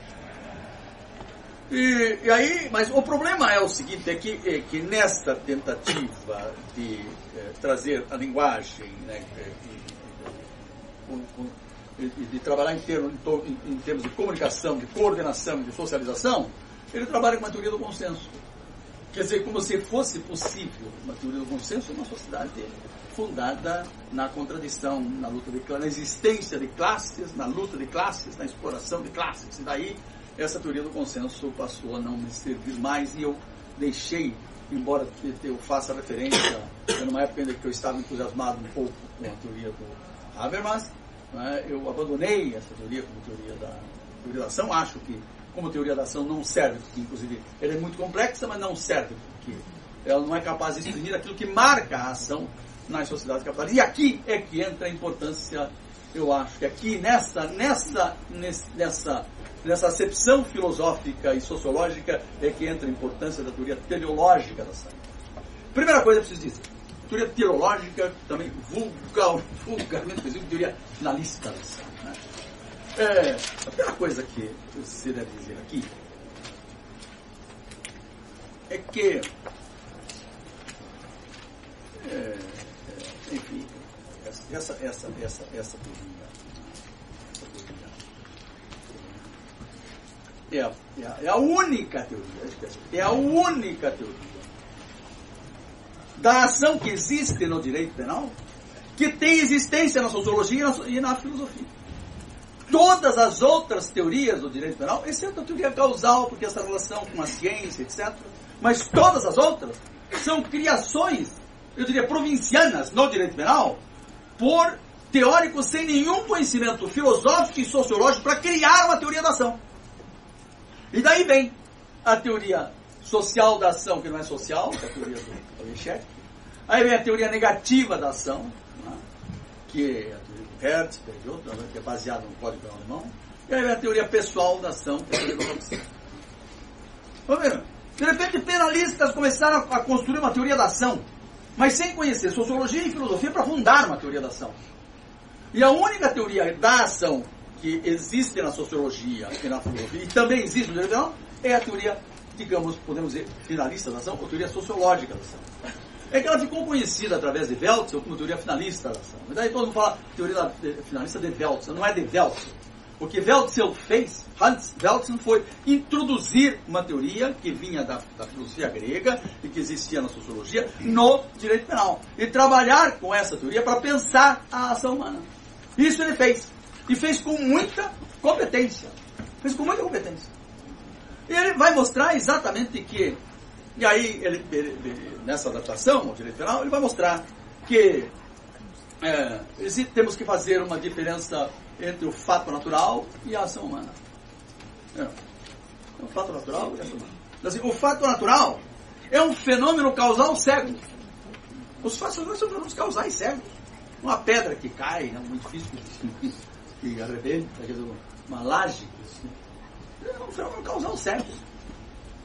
Isso é um fato natural. A ação humana é outra coisa. Dizer. A ação humana é um acontecimento dirigido pela vontade consciente do fim.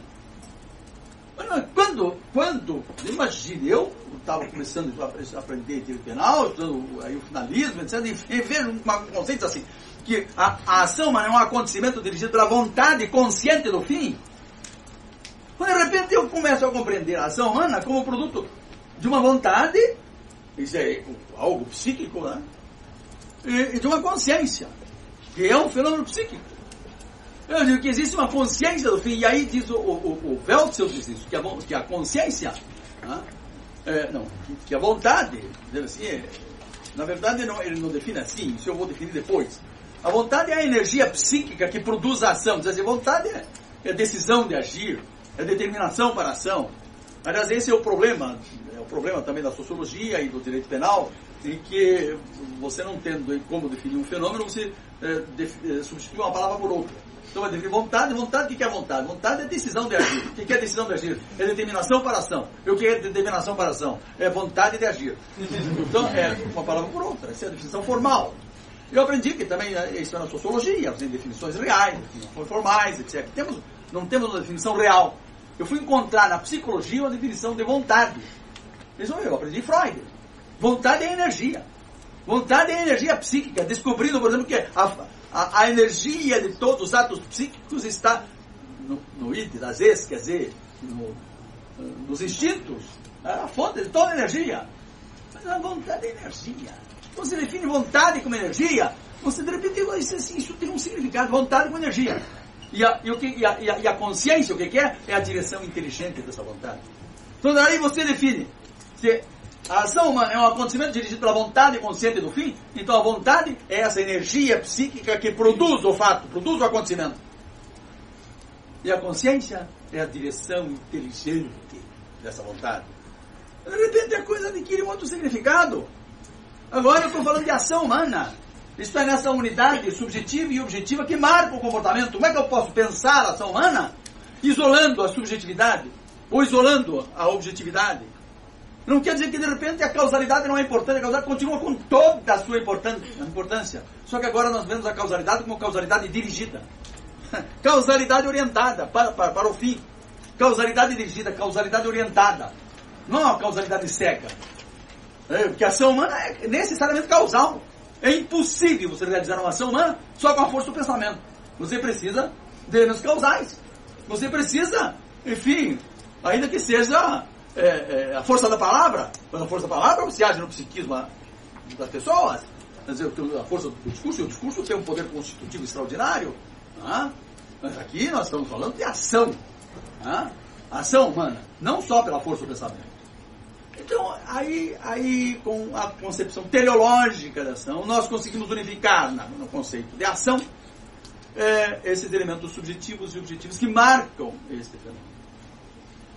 E aí vem com, com essa noção, né, é, é, claro, a, a, isso pressupõe, é óbvio que quando eu estou falando de, de um acontecimento dirigido à vontade consciente do fim, eu estou pressupondo todo um conhecimento causal que o homem desenvolveu como ciência, pela experiência, descobriu pela experiência, conhecimento causal, e acumulou como ciência. E que ele utiliza, enfim, para realizar os seus fins. Quer dizer, há uma, em que há uma previsão das consequências do seu agir, quer dizer, você propõe um fim, e, e, a direção da causalidade para esse fim, conforme, enfim, o conhecimento causal que ele tem do emprego de certos, de certos meios. Aí, de repente, eu tenho uma teoria da ação que me permita, me permita explicar a ação. E o mais importante, que a, a, essa concepção, temos né, essa concepção teleológica da ação, ela tem a vantagem que ela explica a ação individual, também uma ação coletiva.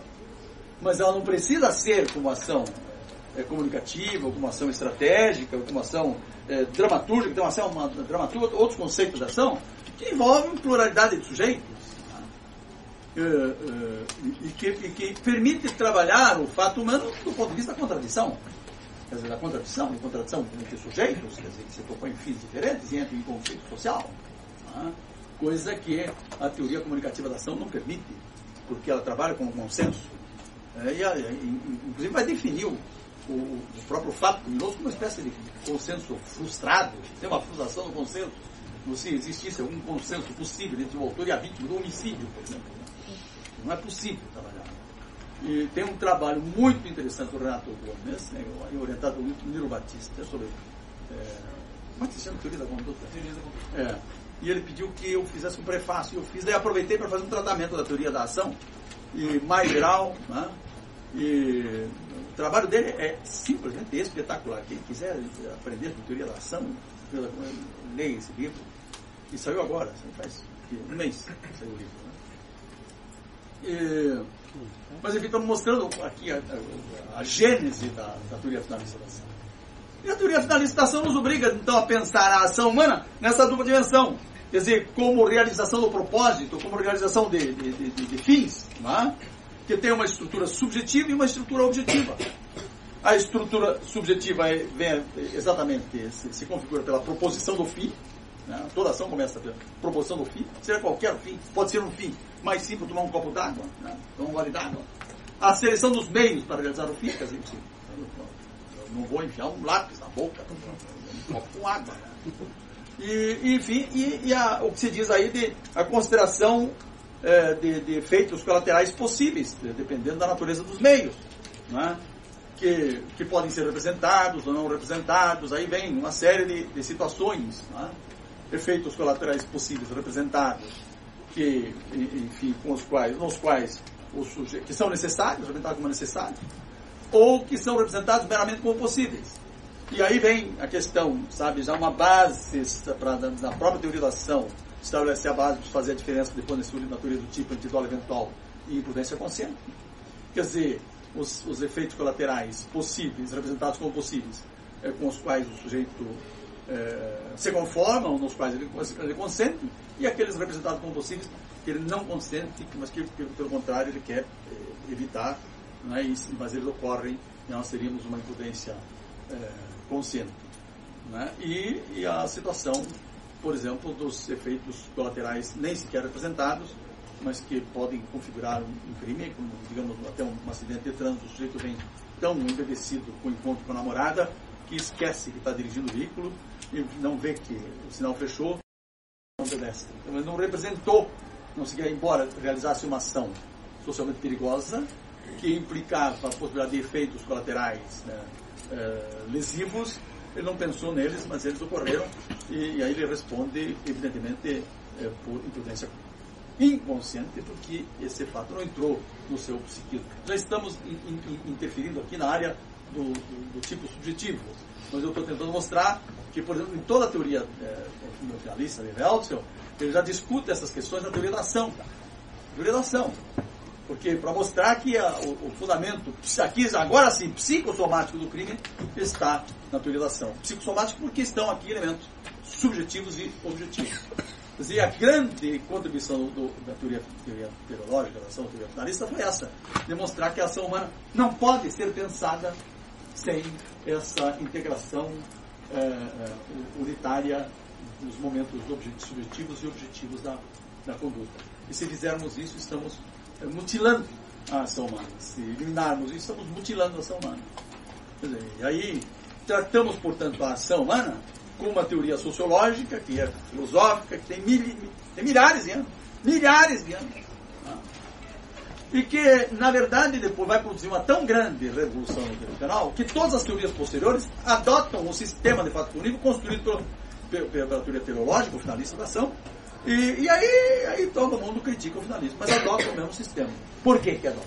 Porque o finalismo aí mostrou que essa, essa teoria teleológica da ação, o Wells mostrou, e todos Maura, Anin Kaufman, todos os profissionais mostraram né, que, é, é, enfim, com a, a, a, o deslocamento, digamos, não, não o deslocamento, mas com a compreensão de que os elementos subjetivos, sob forma, sob a forma de é, o elemento intelectual o elemento volitivo, isso é de, de vontade, de consciência, de vontade, fazem parte da ação, e portanto fazem parte da ação típica, se fazem parte da ação, se integram a ação, se não conseguimos pensar na ação sem essa unidade de elementos subjetivos e objetivos, não podemos pensar na ação típica sem essa unidade de elementos subjetivos e objetivos.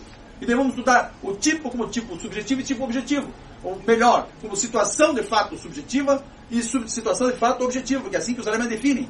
É, é, subjetividade bestando ou objetividade bestando, que significa situação de fato. Mas também pode ser como tipo, só que é, tipo subjetivo, tipo objetivo, isso é, é um pouco mais complicado. Mas se nós pensarmos assim que estamos, estamos trabalhando a situação de fato objetivo, objetiva e a situação de fato subjetiva, tudo fica muito claro. E aí tudo fica muito claro. Ou seja, trabalhamos a ação como, como uma unidade de elementos subjetivos e objetivos, e aí se trabalhamos a ação típica, essa ação típica tem que aparecer com essa mesma unidade, multa nela, com essa mesma unidade de elementos subjetivos e objetivos, e aí, como tipo subjetivo, dizer, os elementos subjetivos e como tipo objetivo os elementos objetivos da ação. E isso é uma coisa notável, porque se, eh, ao, se fazer isto, a, a culpabilidade perdeu um, grande componente, que foi esse componente de, de, de, de dolo e imprudência. As, as formas de dolo e imprudência, que se deslocou do elemento central da culpabilidade, aí é preciso entender que nessa época a culpabilidade se definia precisamente como um conceito formado de imputabilidade e de, de, de, de e, e, digamos, do, elemento, do elemento que se chama o elemento psicológico normativo sob as formas de dolo e imprudência. Então, vamos falar um pouquinho imprudência. O elemento psicológico normativo sob as formas de dolo e imprudência. Isto é, a, a, esse elemento psicológico normativo, ele era definido como, não só como a consciência e a vontade do fato, dolo de fato, mas a consciência e a vontade do desvalor do fato, isso é da juridicidade do fato. E aí, como o dolo de fato vem para o tipo, ficou na culpabilidade apenas a consciência e a vontade do desvalor do fato, isso é a consciência da anturicidade, a consciência do injusto que se fala hoje, né? Ficou lá. E veio para cá, para o tipo, o dolo e a imprudência, vieram conformar o tipo, o tipo dos crimes dolosos e o tipo dos crimes imprudentes. Né? Mas na área do tipo. E, e é, esta é a concepção de crime que se estruturou, né? que passa na, na, área do tipo, nós vamos trabalhar com os crimes dolosos, tipo objetivo e tipo subjetivo. É, os times, os, os, os, os, times não, os tipos, os tipos imprudentes, os, os tipos de omissão de ação, os tipos de omissão de ação também sob a forma é, dolosos, né? ou, ou, pode ser imprudentes, omissão imprópria, né? imprudente, é, e, a, e a imprudência vai ter uma configuração um pouco diferente, que nós vamos trabalhar aqui com é, é, também a lição é, do dever de cuidado, né, depois a produção do resultado, e tem uma, uma, Tradicionalmente se constrói, o, nós vamos ver depois como é que construímos isto, se constrói o fato imprudente, é, não separando os elementos subjetivos e objetivos, mas é perfeitamente possível trabalhar. Quando nós chegarmos a trabalhar o fato imprudente, e aí já teremos examinado é, como é que é o fato doloso como é que é. E vamos poder formar uma imagem de como é possível também trabalhar a imprudência com elementos subjetivos e objetivos, embora isso não seja, não seja é, dominante na literatura, mas tem alguns autores que estão trabalhando nessa, é, nessa, nessa direção. Mas o que eu digo é o seguinte, e aí ficamos com o conceito de fato punível, é? que na área do tipo tem elementos subjetivos e subjetivos, na área da, da, da trabalha também com elementos subjetivos, Quer dizer, o, o que o finalismo ou a teoria teleológica da ação fez foi permitir uma profunda subjetivação do injusto, mas tem que se subjetivar, é, porque o injusto é produzido por um sujeito, evidentemente. Evidentemente, por um sujeito tem que, ele tem, tem que ser subjetivado, ele tem que conter os elementos subjetivos do autor. Então, não é que subjetivou-se, porque agora estamos. Não é que subjetivou-se porque é uma ação humana, que é configurada por momentos subjetivos e momentos objetivos. E assim também na, na, nas justificações. Quer dizer, foi através do, especialmente através do finalismo, não somente, mas através do, do finalismo, que nós compreendemos que os, os, os, as justificações têm elementos subjetivos. Ah, você não consegue pensar uma justificação sem a consciência da agressão.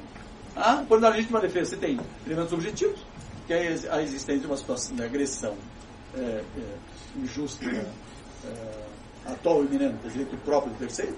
Né? Isso é, são os elementos objetivos da justificação. E qual é o elemento subjetivo? É conhecimento da agressão. E outra fala vontade de defesa, porque aí tem uma questão importante. Mas a, a, maioria admite essa consciência da agressão. Sem a consciência da agressão, como é que eu vou justificar é, a, a, reação? Ah, sim, mas também, uma putativa também, a representação. Aí o que prevalece, não existe a realidade, mas existe a representação. Né? Eu estou dizendo que aí o elemento subjetivo é que predomina, né? E, e aqui eu estou dizendo que tem elementos objetivos e elementos subjetivos nas justificações. Mas essa é uma configuração de crime que foi trazida pelo finalismo e que, e que os outros sistemas adotaram. Adotaram. Aí veio a teoria social da ação de Echec, né? veio a teoria é, negativa da ação, e veio a teoria do, do, do Katzberg, veio a teoria pessoal da Roxy, e que trabalha com, com o mesmo sistema de crime. Porque não trabalha com outro sistema de crime. Mas ele trabalha com essa configuração de crime trazida pela, pela teoria é, finalista da ação. É, o, o, que, o que é importante é, dizer aqui é o seguinte. Nós vamos, a questão do dolo e a diferença entre dolo eventual e consciente, isso é uma questão específica do tipo subjetivo, nos tipos dolosos nós vamos ver isso. Eu quero somente dizer o seguinte, que essa teoria, teoria uh, teleológica ação, é, funciona para mim como um fundamento psicossomático do conceito de crime. É, é, eu, eu acho que também Belcher não estava errado em dizer que, na verdade, a ação final ou essa ação, essa, essa, essa natureza finalista da ação humana, dizer, é um pressuposto das normas como proibições e como mandados. Como é que, como é que o legislador pode dirigir uma norma para o ser humano se ele não pressupõe que o sujeito é capaz de, de vincular o seu comportamento a, a determinados fins? É.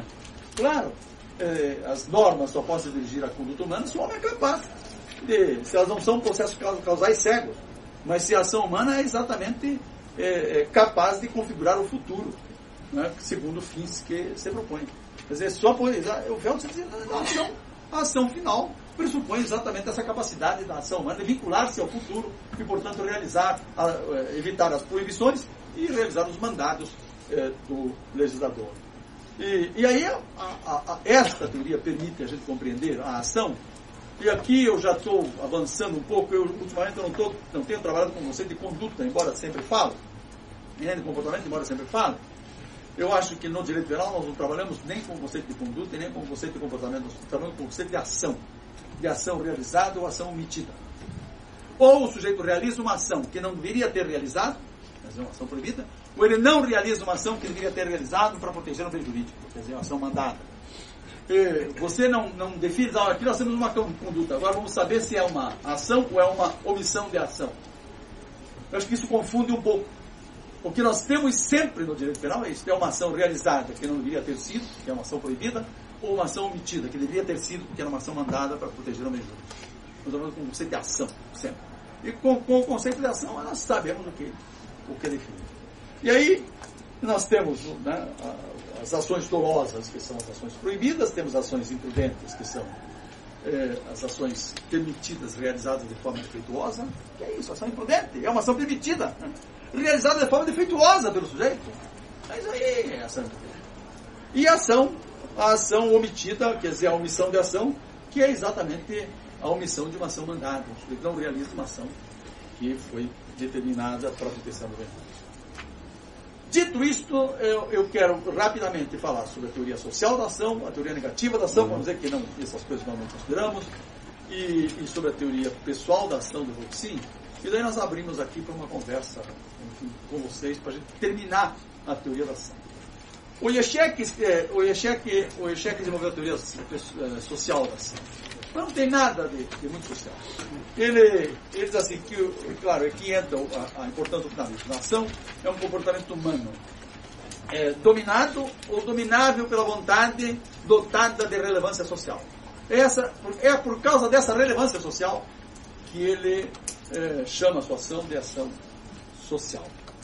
É, a crítica aqui é, é, é, muito forte. Quando ele fala dominado ou dominável pela vontade, ele está nos limites da teoria teleológica finalista da ação.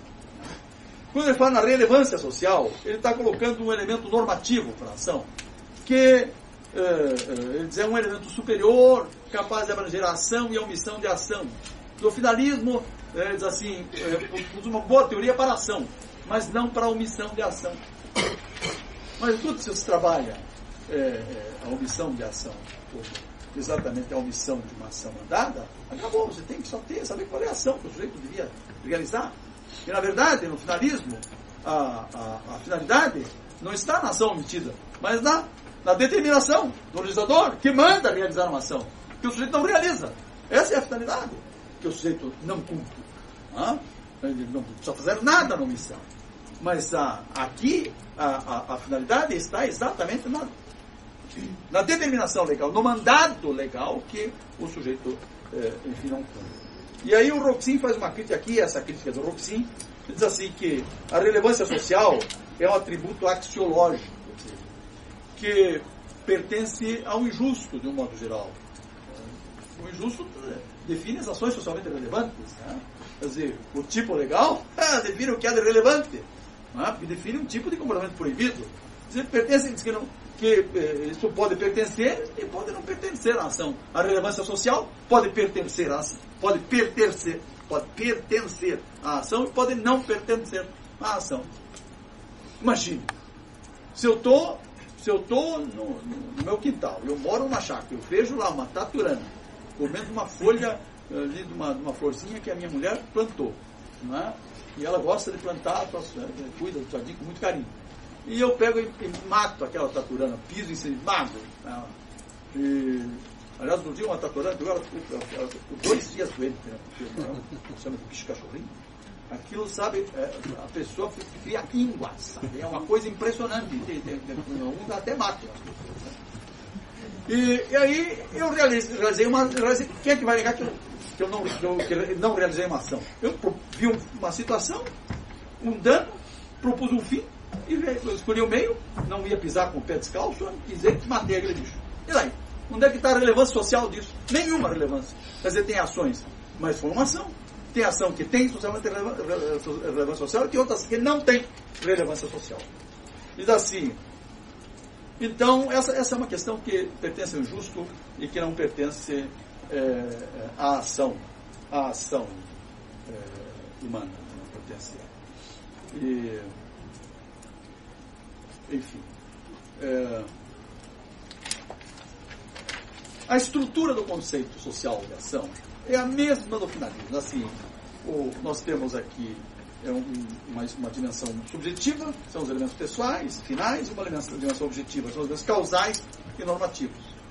É? E, e, a crítica que se faz, evidentemente, ao sistema social da ação do, do, que foi um grande penalista, é que é, o sistema social não tem um sistema próprio. Ora se aproxima do finalismo, como por exemplo com Wessels, que o Jorge Savares traduziu, ora se aproxima do, da teoria causal da ação, com autores mais antigo, antigos, né? então não, não tem um sistema próprio, que não, não é um sistema, tem um sistema próprio. Uma outra teoria da ação, então não tem por que trabalhar com essa teoria, até porque ela, o que há de essencial nela, ela tomou da teoria teleológica da ação. É, a teoria negativa de, de Hertz, de, de Deller, e, e, aqui é interessante porque é, é essa teoria está muito em voga na Alemanha. Vê, não só Harro Otto, tem o Hertzberg, tem o próprio, o próprio Jacobs, que trabalha com a teoria negativa da ação. E, e, eles têm uma maneira, os alemães têm uma maneira assim muito própria para definir as coisas. É, é uma língua danada que permite fazer essas decisões, mas aqui eles trabalham com o conceito negativo, conceito de, omissão de ação, define ação por omissão de ação. E eles trabalham com o conceito de omissão de ação no Código Penal Alemão. Eu não, não vou agora tentar explicar como é que o Código define isso, porque já seria outra coisa. Não, não terminamos. Eu só quero dizer que eles definem ação desta forma. A ação é a evitável não evitação do resultado na posição de garantidor. Isso é ação. Entenderam, né? A ação é a evitável não evitação do resultado na posição de garantidor. Se dizendo assim, é, você, você não consegue entender. Mas se eu explicar essa coisa de outro modo, assim, é a, contra, é a, é a, é a omissão da contradireção mandada. É mais complicado. Vamos dizer assim, a ação é evitável ou não evitação do resultado. Muito bem, muito claro. Não. A, a, a, a, ação é a omissão da contradireção mandada. Como? Mas assim, o sujeito realiza o que não deve realizar. Ou ele não realiza o que deve realizar omissão da contradireção mandada. A norma proíbe matar, matar ele mata. Não, Isso é omissão da contradireção mandada. A contradireção é não matar, ele matou. Então ele realiza o que não deve realizar. Ou então assim, ele, omissão da contradireção mandada, ele não realiza o que deve realizar. Por exemplo, ele tinha que prestar socorro e não prestou. Então agora começa a se entender é que eles definem ação, mas a complicação está nisso, é definir ação a partir do conceito de omissão de ação. Se eu posso definir ação diretamente, por que, que eu vou definir negativamente? Ah, os alemães gostam disso. Porque eles assim, é evitável não evitação do resultado na posição do garantidor. Não é um conceito ontológico, pré-jurídico, como é a teoria, o conceito finalista. O conceito final da ação é um conceito sociológico. Ele não é jurídico. O conceito de ação não é do direito penal. O conceito de ação é da sociologia, ou da filosofia, ou da psicologia. Não é do direito penal. Mas eles aqui tão, eles fazem um conceito de ação que é jurídico. Porque eles vão conceber a ação dentro do tipo. Dentro do tipo de injusto. A ação dentro do tipo de injusto. Isto é, carregada de elementos do injusto. E é por isso que eles definem a ação, assim, o, o, o, o fundamento, né? princípio fundamental é isso. Para eles. É a evitabilidade do tipo de injusto por um autor que tem o poder de evitar, mas que não evita. A ação seria a evitabilidade do tipo de injusto por um autor que tinha o poder de evitar, mas que não o evita. É complicado, mas eles trabalham com esse conceito. O Jacobs trabalha com esse conceito, o Otto trabalha com esse conceito, o Schmidt trabalha com esse conceito. É uma forma, sabe, é, invertida de definir o conceito de ação. E que a, crítica que a gente faz aqui é que eles fazem uma inversão teórica e metodológica, uma inversão de sinal. Trabalhar a ação, trabalha o conceito de ação pela, pela omissão de ação. Segundo lugar, eles fazem um deslocamento da ação para o tipo de injusto. E aí eles congestionam a matéria do tipo de injusto. Ao invés de, de, de estudar os próprios da ação na ação, vão estudar dentro do tipo de injusto. E por outro, trabalham com o termo de o conceito de evitabilidade. E a crítica que os juristas fazem é que a evitabilidade é um conceito geral do direito e que não pode ser reduzido à ação. Ele transcende a ação, não, não um conceito específico da ação. Isso para não ficar sem, sem, sem chumbo essa questão da teoria negativa da ação. Que existe em autores importantes e autores que têm em outras áreas, é, têm uma posição muito boa. Não é? Por exemplo, as grandes críticas que eu fui descobrir é, para, especialmente alguns conceitos, como por exemplo a questão da omissão, da omissão imprópria, etc., eu fui encontrar em autores que estão é, com essa posição. Que fazem uma, hoje eu estou muito próximo de, de me declarar declarar a inconstitucionalidade dos crimes de omissão imprópria. O governo reduzi-la ao mínimo, só a proteção da vida, por razões que nós vamos ver é, depois. É, Para terminar, falar sobre o conceito pessoal de ação de Roxin. Por que, que tem que falar? Porque é de Roxin. O Roxin é um homem muito importante. Realmente é o penalista mais influente da atualidade. O livro dele tá sendo, foi traduzido para o japonês, para o chinês. Né? Está lá o nosso Greco, né, trabalhando com o Roxin. E, e, e, é um é um democrata. O Roxin tem essa coisa. Né? Ele, e, e é quem apresenta o direito penal da forma mais didática possível. Embora seja, evidentemente, um autor conservador. Ele trabalha, ele tenta formar um conceito de crime, fundado no política criminal, mas a concepção de política criminal dele é, é absolutamente sistêmica. Né? Ele trabalha com a pena, com esse discurso jurídico tradicional, com, a, com, a, com, a teoria, com, o discurso oficial da teoria jurídica do, do crime, da teoria jurídica da pena. Ele não não conhece nada de criminologia, não tem a informação da criminologia. E sem a informação da criminologia, a crítica da pena é muito raquítica, é muito pequena. Né? E, mas ele tenta formar um, sistema de patrimônio a partir de bases político-criminais, as pessoas se, se, empolgam com isso e não veem que, na verdade, ele está pensando a ideologia do sistema e, e, portanto, fazendo um papel conservador, embora não seja esse o, o objetivo dele. Mas a, ele define ação como manifestação da personalidade. Em alemão, ele Persönlichkeitsäußerung. Quer dizer, exatamente. É, manifestação ou expressão da personalidade. Manifestação da personalidade. E ele, e ele trabalha muito bem com esse conceito. Quer dizer, para os fins dele, esse conceito cumpre o seu papel.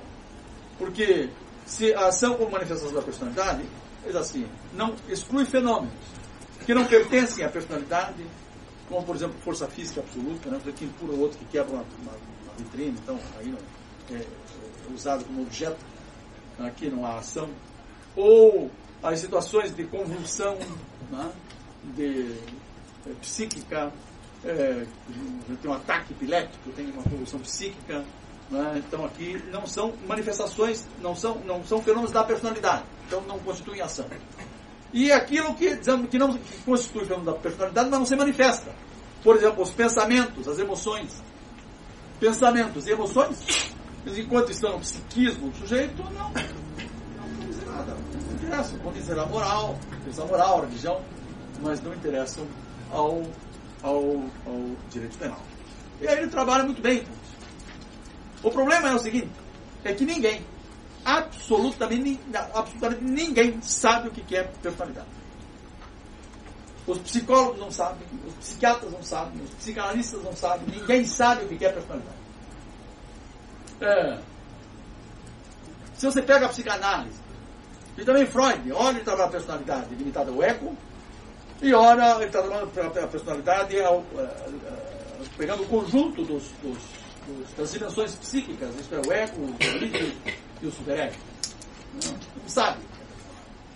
O que é a personalidade? A personalidade está limitada ao ego, quer dizer, o perceptivo consciente, esse segmento do aparelho psíquico é, é, responsável pelos movimentos e, enfim, pela informação do mundo, né, que decide sobre as conveniências, é, enfim, que, é, que, que, tem informações através dos sentidos.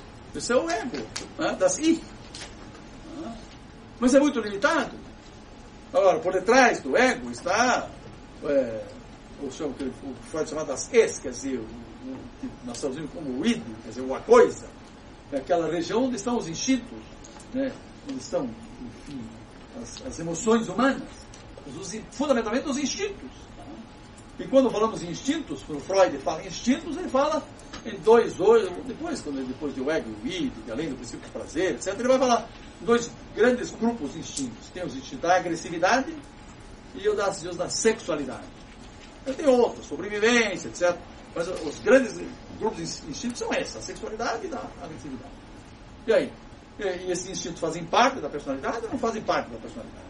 Quer dizer, o das es, quer dizer, o id, o, id faz parte da personalidade. E ainda tem o superego, que é o superego, é o das ibapi, quer dizer, esse sobre, sobre eu. Quer dizer, esse segmento que é formado nesse conflito fundamental da passagem do ético, né, que se transforma depois na, na censura pessoal, naquela instância né, de controle é, do comportamento. Isso faz parte da personalidade ou não faz parte da personalidade? O que, que é a personalidade? Ninguém sabe. Ninguém sabe em psicologia o que é personalidade. Então, como é que eu vou falar de personalidade no direito penal? Se eu também não sei. Se os psicólogos não sabem, os psiquiatras não sabem, os psicanalistas não sabem, ninguém sabe. Como é que eu vou saber? E eu aplico pena baseada na personalidade. É daí vou dizer essas bobagens. Personalidade voltada para o crime. Porque eu não sei o que é personalidade. Ninguém sabe o que é personalidade. Mas, mas pode ser voltada para o crime. Mas é problema. Você vê que coisa impressionante. Personalidade é má. Personalidade é minha. O que é isso? sabe, você não sabe o que é personalidade.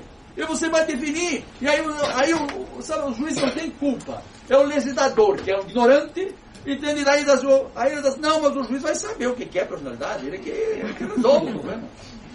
É que nem aquela questão, né? É, o juiz tem que aplicar. Né? É. Tem aquela, né? Quem fala, eu não tenho a personalidade voltada para o crime. É o legislador que fica tipificando as minhas condutas. É verdade, exatamente. Né? Ele que é mal. O, então, então como é, esse é o problema da, da personalidade.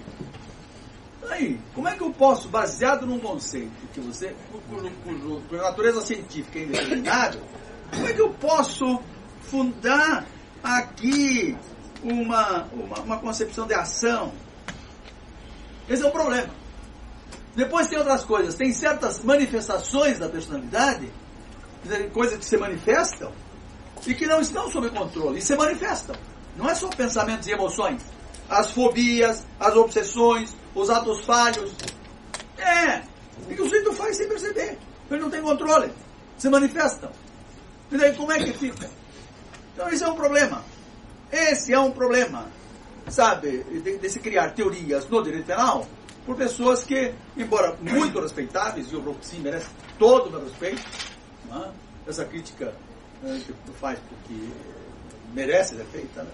É, porque efetivamente ele está um, tá trabalhando com um conceito que não, não permite fazer o que ele pretende fazer, mas, mas que ele trabalha bem esse conceito. Ele trabalha no sentido de que os fins dele cumpre a sua função. O que eu quero dizer ao final dessa, desse, desse discurso aqui é que, é que efetivamente eu não vejo em nenhuma teoria da ação, em nenhuma teoria da ação, uma capacidade é, explicativa maior da, do comportamento humano do que a teoria teleológica da ação, a teoria finalista da ação, porque me permite entender a ação humana. E aí eu tenho uma teoria que permite trabalhar no âmbito do direito penal. A teoria, a teoria é, comunicativa da ação, na verdade acaba sendo uma teoria formal, porque ela fala de, de que a ação é comunicativa, mas isso está tá dizendo que a ação comunica algo, mas é o que ela comunica. É esse conteúdo que a teoria finalista ou teleológica identifica. O que, que ela comunica? Ela, tem uma, é, essa, natureza comunicativa, mas o que é que ela está comunicando? O que, é que ela, na, na verdade, comunica? Por outro lado, é uma teoria muito complicada. Muito complicada você trabalhar no direito penal. No direito penal, você precisa de uma teoria mais simples e que, e que enfim, permita compreender também a contradição, é, o fenômeno criminoso é um fenômeno contradição de, de luta individual, né? também pode ser de luta de classe, porque normalmente a luta individual é, é uma expressão é, da, da, das distorções produzidas pela luta de classes. Né? E, enfim, e isso aqui é, completa a teoria que nós temos como base, aquilo que é de real que existe no fato criminoso, que é a ação. O resto tudo é adjetivo. Né? É ação típica e culpável. Uma, são qualidades da ação. Todas as outras características do fato público são qualidades que nós estamos atribuindo à ação. Esta ação é que é a grande realidade concreta né?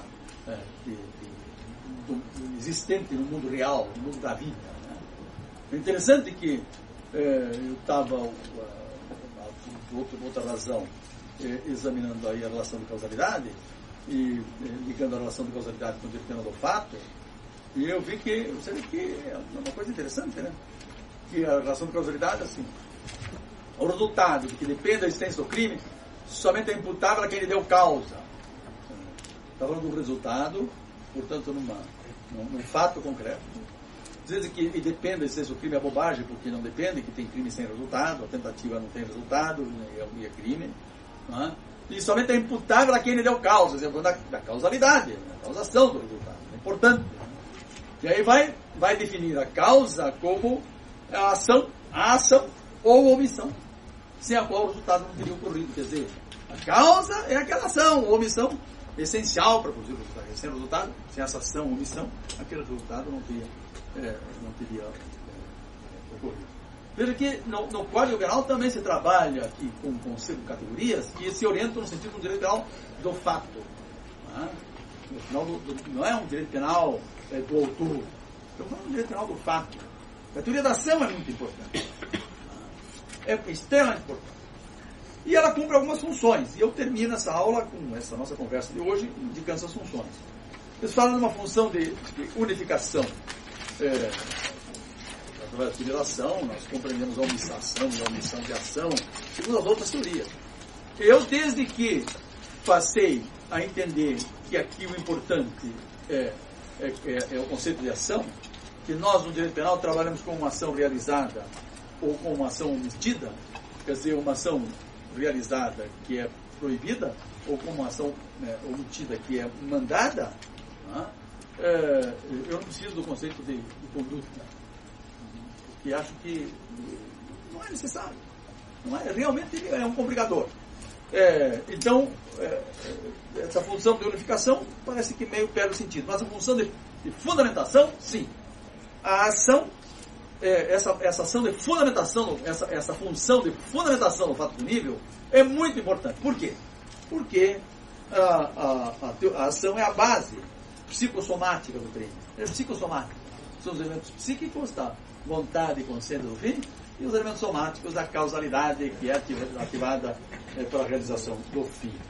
Né? E que é aí a chave para a compreensão do conceito do crime. Essa teorização é a chave para a compreensão do conceito de crime. Se nós compreendemos a teoria da ação, vamos trabalhar os crimes dolosos, os crimes imprudentes, os crimes de omissão da ação com muita tranquilidade. Se não compreendemos a teoria da ação, vamos ter dificuldades. E por último, a função de delimitação. Quer dizer, a ação surge como uma espécie de objetivação da subjetividade humana. É isso mesmo. É? Objetivação, nós objetivamos um programa psíquico né? que é formulado eh, no, no aparelho psíquico. Objetivação da subjetividade, subjetividade humana. Na teoria de uma ação, sim. Mas há situações em que essa objetivação, em que não ocorre as situações concretas em que não ocorre a objetivação da subjetividade humana e, portanto, nós temos situações de ausência de ação. Costumamos dizer não ação ou ausência de ação. Por exemplo, fenômenos naturais, terremotos, né? aí, eh, raios, isso, ataques de animais ferozes. Só se um sujeito instigar o cachorro em alguém. Aí sim, não é uma ação. É? É, os, os, ah, os atos das pessoas jurídicas. Aí é que está. Aqui vem toda uma discussão. Aí o Shekhara iria discordar. Né? Ele acha que as pessoas jurídicas cometem é, ações, ações de outra natureza, né, institucionais, etc. Nós temos uma velha discussão desde a sua tese, e eu fui o primeiro crítico dele, um crítico respeitoso, evidentemente, uhum. né, mas é, crítico. Né, eu não aceito que as, que as pessoas jurídicas sejam capazes de ação é só através dos seus órgãos que elas podem agir. Os órgãos são seres humanos. Eles pegam uma, uma pessoa, tiram os seres humanos dentro e fica um montão concreto, ferro, papel, arquivo, mas nada. Isso depende do ser humano. Esse, as pessoas não podem agir. Quer dizer, a ação é um, é um, é um como é que eu digo? É um atributo específico, não é, não é um atributo, é um, é um conceito necessariamente humano você consegue pensar na ação a não ser com atividade de um, de um sujeito. É, é, os, os, atos, os, os, simples atos psíquicos, né? atos psíquicos. Freud falava muito em atos psíquicos. Vocês vão estranhar, devem ter estranhado estar falando tanto de Freud, né? mas eu passei cinco anos da minha vida usando Freud. Usando só Freud. Quando terminei meu doutorado no Rio de Janeiro, voltei para Londrina, ah, eu vou, vou advogar, não, não, vou estudar, vou dar aula. Eu ia lá. Aí eu comecei a estudar criminologia, etc. E, e aí via que todo mundo citava Freud, eu não entendia nada. E não se duvidava que os caras estivessem entendendo Freud. aí eu digo, eu preciso acertar as contas do Freud. Aí eu fui para o Rio de Janeiro, tinha uma, uma exposição de livros no Rio de Janeiro, minha mulher falou, vamos lá, vamos. Chegaram, tinha um livro da, uh, da, Imago, não, coleção 24 volumes do Freud, eu olhei assim, será que eu vou ler tudo isso? Comprei a coleção, fiquei cinco anos estudando. Olha, eu estudei e sistematizei o Freud e eu poderia dar uma conversa sobre qualquer livro do Freud aqui, se vocês me derem cinco minutos só de tempo, para eu pegar aqui, porque eu tenho todos os resumos dele aqui. E, e, e, então aprendi Freud. E aí eu, eu, eu, descobri muitas coisas. Né? Aquilo que, por exemplo, o marxismo, que o marxismo torna, torna a gente duro, né? você quer fazer revolução, você é muito. Eh, você não se torna muito duro. E Freud me humanizou. Ele mostrou a importância das emoções, dos sentimentos. Ele me apresentou a mim mesmo. Eu passei a aceitar as minhas fraquezas. Antes eu não aceitava, era intolerante comigo mesmo, né? Eu era um fascista contra mim mesmo, né? É você, pô, eu não sou um camarada tão ruim.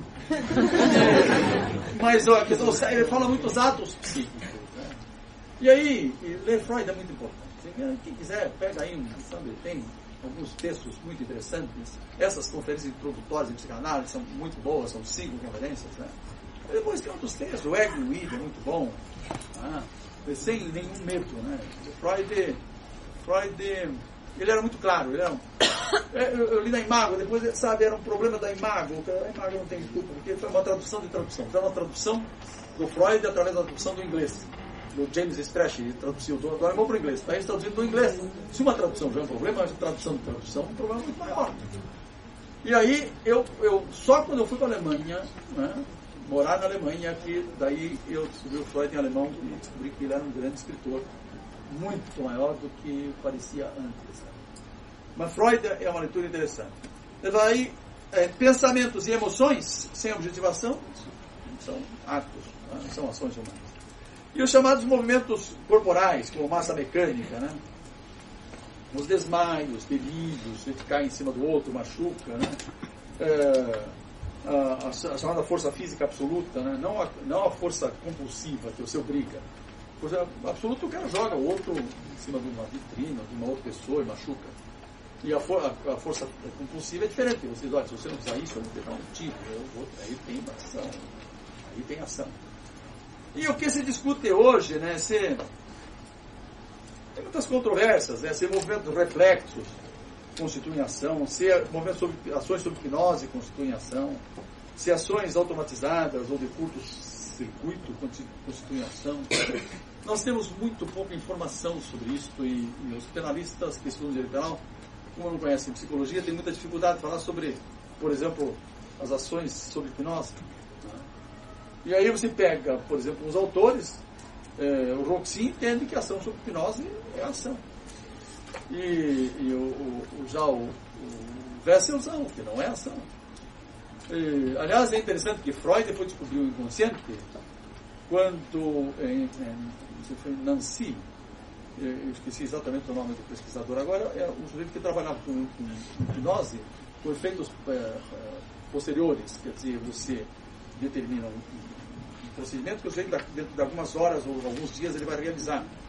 E, e aí o sujeito não tem consciência. Chega aquele momento ele realiza ação, realiza essa ação que foi programada.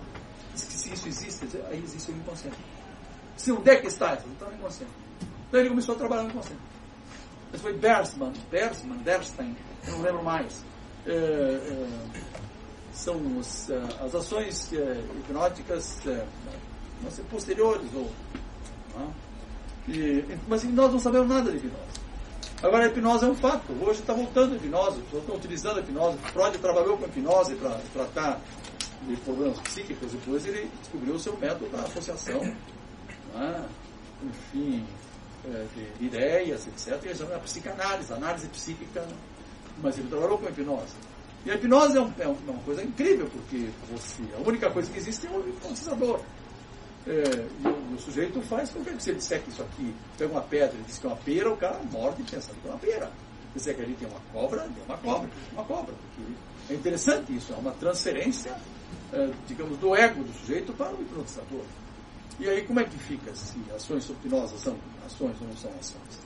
E os penalistas eles são muito assim na base também do, do, do achismo. Eu acho que é ação, eu acho que não é ação. E aí é um problema, né? É, movimentos reflexos por exemplo, alguns, o, o Weltzer nunca admitiu que movimento reflexo é conspiração. O, o, o, Roxin acha que é conspiração. Imagina, o cara vai descer aqui a escada e ele pisa no degrau, escorrega e, e a primeira, é, é esse aqui, é movimento de proteger o corpo. E não fazer assim, ele bate no nariz do vizinho ali e, e tira sangue. E aqui, aí, são movimentos assim, é, instintivo de proteção, é, filogeneticamente incorporado, porque você, através de milhares de gerações, isso, isso foi incorporado no sistema nervoso periférico, não é sistema nervoso central, porque é uma informação que vem, não é do, do, do, do núcleo, né, do, do, cérebro, mas é, é, é, do sistema periférico, da espinha, né, da medula, não da espinha, da medula, então são comandos que vêm e aparece a situação de perigo, eles desencadeiam esses atos de defesa. E são atos, aí, como é que isso é ação ou não é ação? Então tem apenas que diz que é ação, outros que diz que não é ação. Mas isso é apenas uma perfumariazinha aqui para a gente terminar esta discussão. O que é importante aqui é exatamente esta noção de ação humana concebida eh, nessa unidade de componentes subjetivos e objetivos, que como um acontecimento, digamos, dirigido pela vontade consciente do fim. Agora, podemos conversar isso o que vocês quiserem. Muito obrigado pela atenção.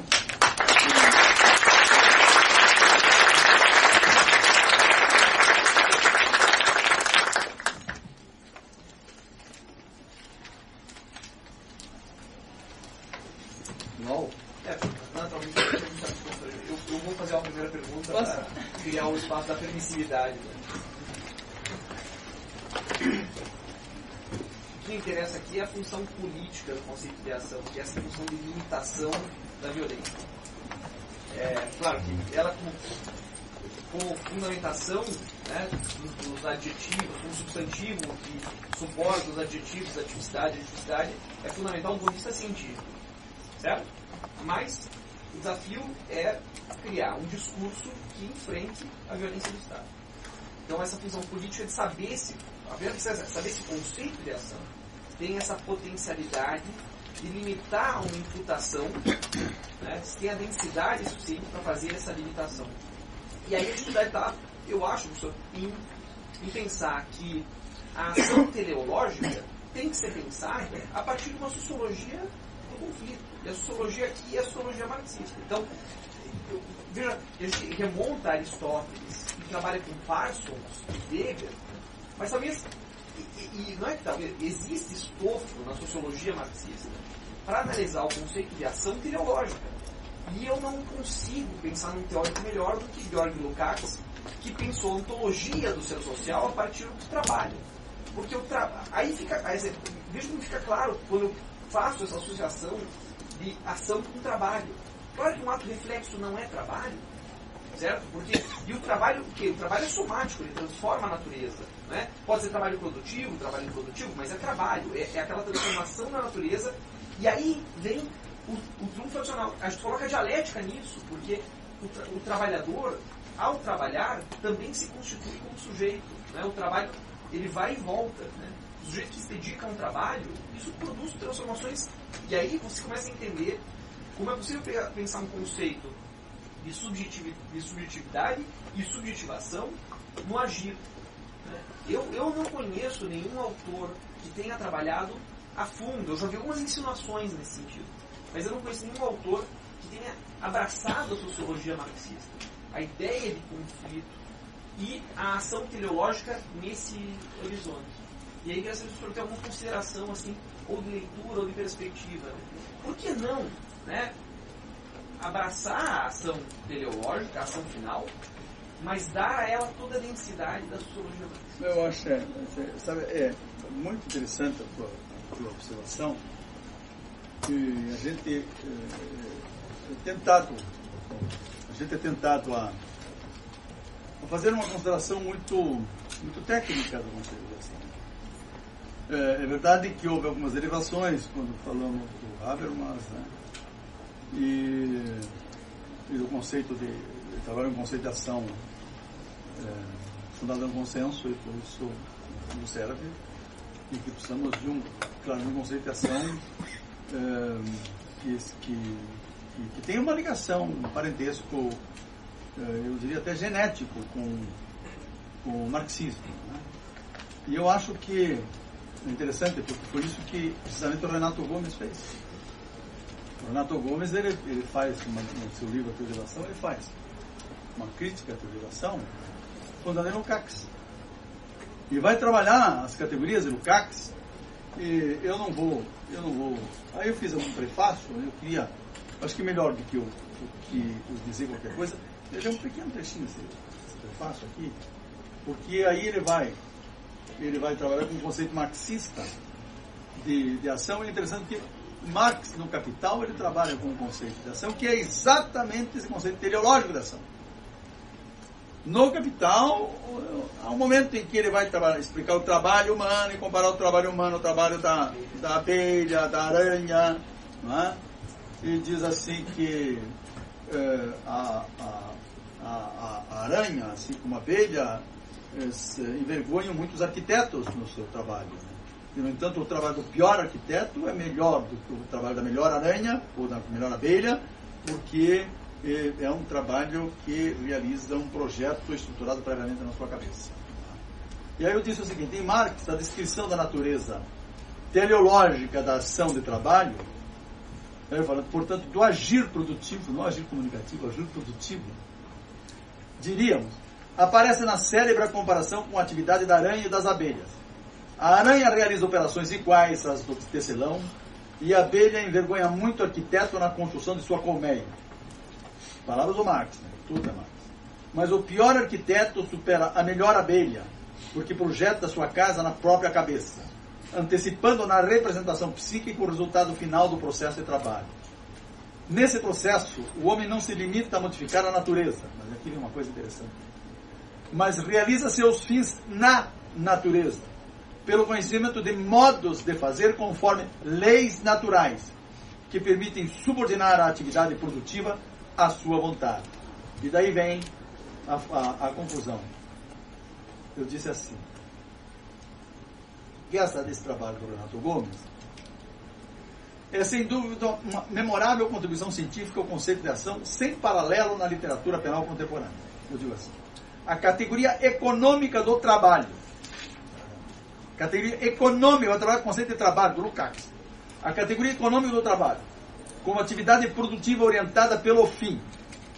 tem potencial sociológico para refundar o modelo teleológico de ação e, assim, redimir as bases ontológicas do conceito, ele tem verdade ontológica, pensado como objeto do trabalho, meios de trabalho, produto do trabalho, verdadeiras categorias do ser, integrantes da natureza e da sociedade, segundo o materialismo histórico. Então é possível trabalhar. E esse, esse rapaz, ele fez um texto que eu não conheço em outra língua, sabe? Nunca vi isso colocado dessa forma. E, e um estudo muito sério. Né? E ele fala, discuta, aí eu faço umas, umas, umas matéria de é, ser linguagem Marques, é, apresento também, faço uma a categoria de trabalho como modelo de ação em Lukács, né? mas examinando aqui mais a perspectiva dele. E, e, e falo de outras teorias da ação aqui que eu quero. Né? É, outras teorias da ação, ele também trabalha com a, a teoria da ação significativa do, do Vives Anton e a teoria intersocial do George Fletcher. Eu digo assim, quer ver? Aqui é importante. E a teoria significativa, Vives Anton, e a teoria intersocial George Fletcher da ação, também estudadas no texto, são teorias de interesse científico limitado, de influência reduzida e, a julgar por seus seguidores, confusas. Eu digo o seguinte: apenas um comentário sobre Paulo Busato, discípulo de Vives Antônio no Brasil, também analisado no texto. Uma tese marxista, que é a tese do Aqui é marxista. Eu digo, uma tese marxista não pode perder tempo com posições conservadoras expressas em conceitos inconsistentes do tipo, estou agora citando Paulo Busato. Aspas. O mundo já ultrapassou a fase marxista da divisão entre capital e trabalho e das classes divididas entre industriais e trabalhadores. Fecha aspas. Conceito D. B. Porque, aspas, passamos para o mundo da excedência que divide as pessoas entre os que consomem e os que não consomem. Aspas. C. Concluindo que a dinâmica do consumo é a dinâmica do símbolo. É, que pouco ou nada tem a ver com a relação estável e exploratória do trabalho. Aí o transcrito no texto, o livro tal, etc. Aí eu digo assim, essas ideias não fazem jus sequer a Habermas, origem filosófica da teoria que diz manter a teoria de Marx sobre as instituições bases da sociedade civil baseadas no seu modo de produção. É importante dizer essa coisa aqui. Eu não, eu me recusei a examinar essas teorias. Elas são confusas, não tem, não tem nada para fazer aqui. Mas era preciso dizer isso sobre, sobre essas opiniões do Paulo Musato, porque não era preciso deixar isso final. Então você tem toda a razão. Vou recomendar o do Renato. Professor Jones, é, primeiramente, boa tarde, obrigado pela excelente conferência que o senhor agradeceu a gente hoje. É, eu queria fazer uma pergunta, que é mais para saber mesmo a sensação do senhor com relação a isso. É, o senhor mesmo contou que a gente tem até uma certa hipertrofia da teoria do delito e das teorias das ciências criminais, o que nem de longe é algo negativo. É um dique de contenção necessário, intransponível para a violência estatal, e a gente precisa de fato ter essa hipertrofia dessa teoria. Mas como é que o senhor se sente na medida que a gente talvez fale nas outros, nos outros ramos do direito com uma fraca teoria da decisão jurídica que permite que o magistrado faça o que queira. Por exemplo, aqui no Tribunal de Justiça Paulista, a imensa maioria das câmaras diz que o princípio da significação não existe. E não é se existe ou se não existe, mas eles dizem porque eles querem e, e como juízes de determinadas varas mandam conduzir positivamente quem quer que seja. Como é que o senhor vê é, a gente fazendo a teoria do Dimática crescendo, se desenvolvendo, alçando níveis de excelência, mas mesmo assim, na hora da decisão jurídica, da aplicação pelo magistrado, isso está muito distante. A gente ainda está colocando o copo um em cima do outro, na teoria do Damasco, não sei. Pois é. Você veja, eu acho que nós eh, realizamos um papel didático aqui, pedagógico. O juiz não pode aplicar a teoria da pena com mínimo de racionalidade, você não conhece a teoria da pena. Você não pode aplicar a teoria do crime com mínimo de racionalidade, você não conhece a teoria da pena. E São Paulo tem uma história de, eu, eu diria, de deformação da teoria do crime e da teoria da pena. os grandes é, é, professores de, direito penal aqui vieram do Ministério Público, não que não possam vir bons por mas é uma visão muito repressiva né? E muito, muito assim, primária da teoria do crime e teoria da pena. E claro que essa influência toma conta. Os nossos desembargadores, com raríssimas exceções, o Marcelo Senna é uma dessas grandes exceções, vieram dessa escola paulista, que é uma escola, olha, me perdoe, mas atrasada em matéria de. Né? Nós olhamos no Paraná aqui, a escola paulista de, de com muita comiseração. Porque é, é, uma pena que São Paulo, um estado tão poderoso e, e, e tão, tão grandes advogados, tão grandes professores, quer dizer, a influência seja tão assim é, é, deformadora e né, negativa. Né? Você tem o Moro, né? Ah, não, sim, mas, mas, mas, mas, nós só temos o Moro, vocês têm, vocês têm vários. Mas o Moro não produz teoria. O Moro é um caso, é um caso patológico? Patológico. Porque ele se serviu, ele, não, eu não sei, eu, eu duvido que ele tenha consciência disso, às vezes ele supõe até que ele tem consciência de um instrumento político de, mobilizar e promover um golpe no Brasil é, através da destruição do partido que está no poder. Não interessa se é PT ou não, enfim. É, objetivo do Moro, durante todo o princípio, durante todo o processo, desde o princípio, foi destruir o Lula. Tiveram o Lula e a, Dilma, estiveram lá. Porque é um instrumento da direita fascista, essa, essa mobilização, digamos aí. Porque no Brasil, sabe, vamos, vamos falar diretamente, nós temos em todo país capitalista, as classes hegemônicas dominam o poder eh, legislativo, estamos estão lá, o poder judiciário, os juízes provêm das classes média e alta, né, tem uma ideologia conservadora, mas no Brasil é uma situação, nós temos uma situação é, muito específica, porque o poder executivo não é exercido pelas elites desde 2002. Quer dizer, primeiro o governo Lula, depois o governo Dilma. É? E eles não aguentam mais ficar fora. E, e, perceberam efetivamente que na luta política normal eles perderiam de novo, e aí encontraram o, o Lava Jato. Aí surgiu o processo do Lava Jato. E eles viram que era possível transferir o debate político daqui para o processo penal da 13ª vara criminal. E começaram a discutir, aí não precisa fazer mais nada. E com isso eles destruíram, quer dizer, não só o PT, mas também o governo da Dilma. Veja. Então, essa é, essa é uma questão muito importante. Quer dizer, é preciso compreender isso como, digamos, a forma de luta de classes no Brasil hoje. Essa é a forma da luta de classes no Brasil com a utilização de um segmento muito específico do Poder Judiciário, sabe, mas que fala com grande legitimidade para o povo e essa aí, essa, essa ligação entre é, o Lava Jato e os meios de comunicação de massa, que fazem o discurso, que trazem o discurso. Né? E, e trazem o discurso com poder de, de convencimento muito grande. E você vê o povo. que fala não é o fato, é a versão né, do fato. A versão do fato.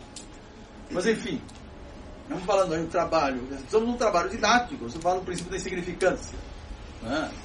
E, no entanto, tem muitos juízes que trabalham com o princípio da insignificância. Pega o desembargador. A Luceira trabalha, o Casara trabalha, pessoas trabalham com o princípio da insignificância. Eu trabalho com o princípio da presunção de inocência. Né? Eu, eu observo o processo legal devido. Então é um processo também de, de, de, de didático, né? de pedagógico, de ensinar como é que deve ser. É, é, para isso a gente precisa ter uma concepção de direito e fazer essa briga, quer dizer, entrar nessa luta. Entrar nessa luta. Para o caso de, de, do nosso Moro lá, é um caso, efetivamente, é uma situação específica de luta de classes no Brasil, em que ele é um instrumento poderosíssimo do processo atual de luta de classes no Brasil. Né? E espero que ele não fique famoso, né? Eu espero sinceramente que ele não fique famoso por ter dado essa contribuição para o golpe no é, Se me permite uma, uma parte. Por favor. eu acho que mais perigoso do que destruir este ou aquele partido, esta ou aquela situação, este ou aquele poder, é a destruição de direitos e garantias fundamentais que servem inclusive aqueles que eles estão destruindo. Essa é, é, é a minha, minha preocupação. Eles foram conquistados, é, né? basta, não precisa nem ler, basta ver a dimensão do livro do professor Fábio Poder Comparado que a gente sabe né, toda a luta que foi para chegar onde a gente chegou. E aí, o retrocesso no instalar de dedos, você retrocede alguns séculos, né? não é isso, Exato, nós, é, Constituinte foi o processo de uma luta terrível na época da ditadura, e ao final a gente, nós derrotamos a ditadura, porque ela foi derrotada pelo povo, né? e, e, aí veio a Constituinte, e que é uma Constituição muito moderna. E os direitos e garantias individuais que estão lá no artigo 5 e cláusulas pétreas, etc. Mas a questão é levar isso para a vida real. É levar isso para a vida real. E estamos ameaçados de uma de uma debacle nessa, área. Mas não podemos nos demitir, e a nossa palavra de ordem continua sendo essa também, né? não ao golpe.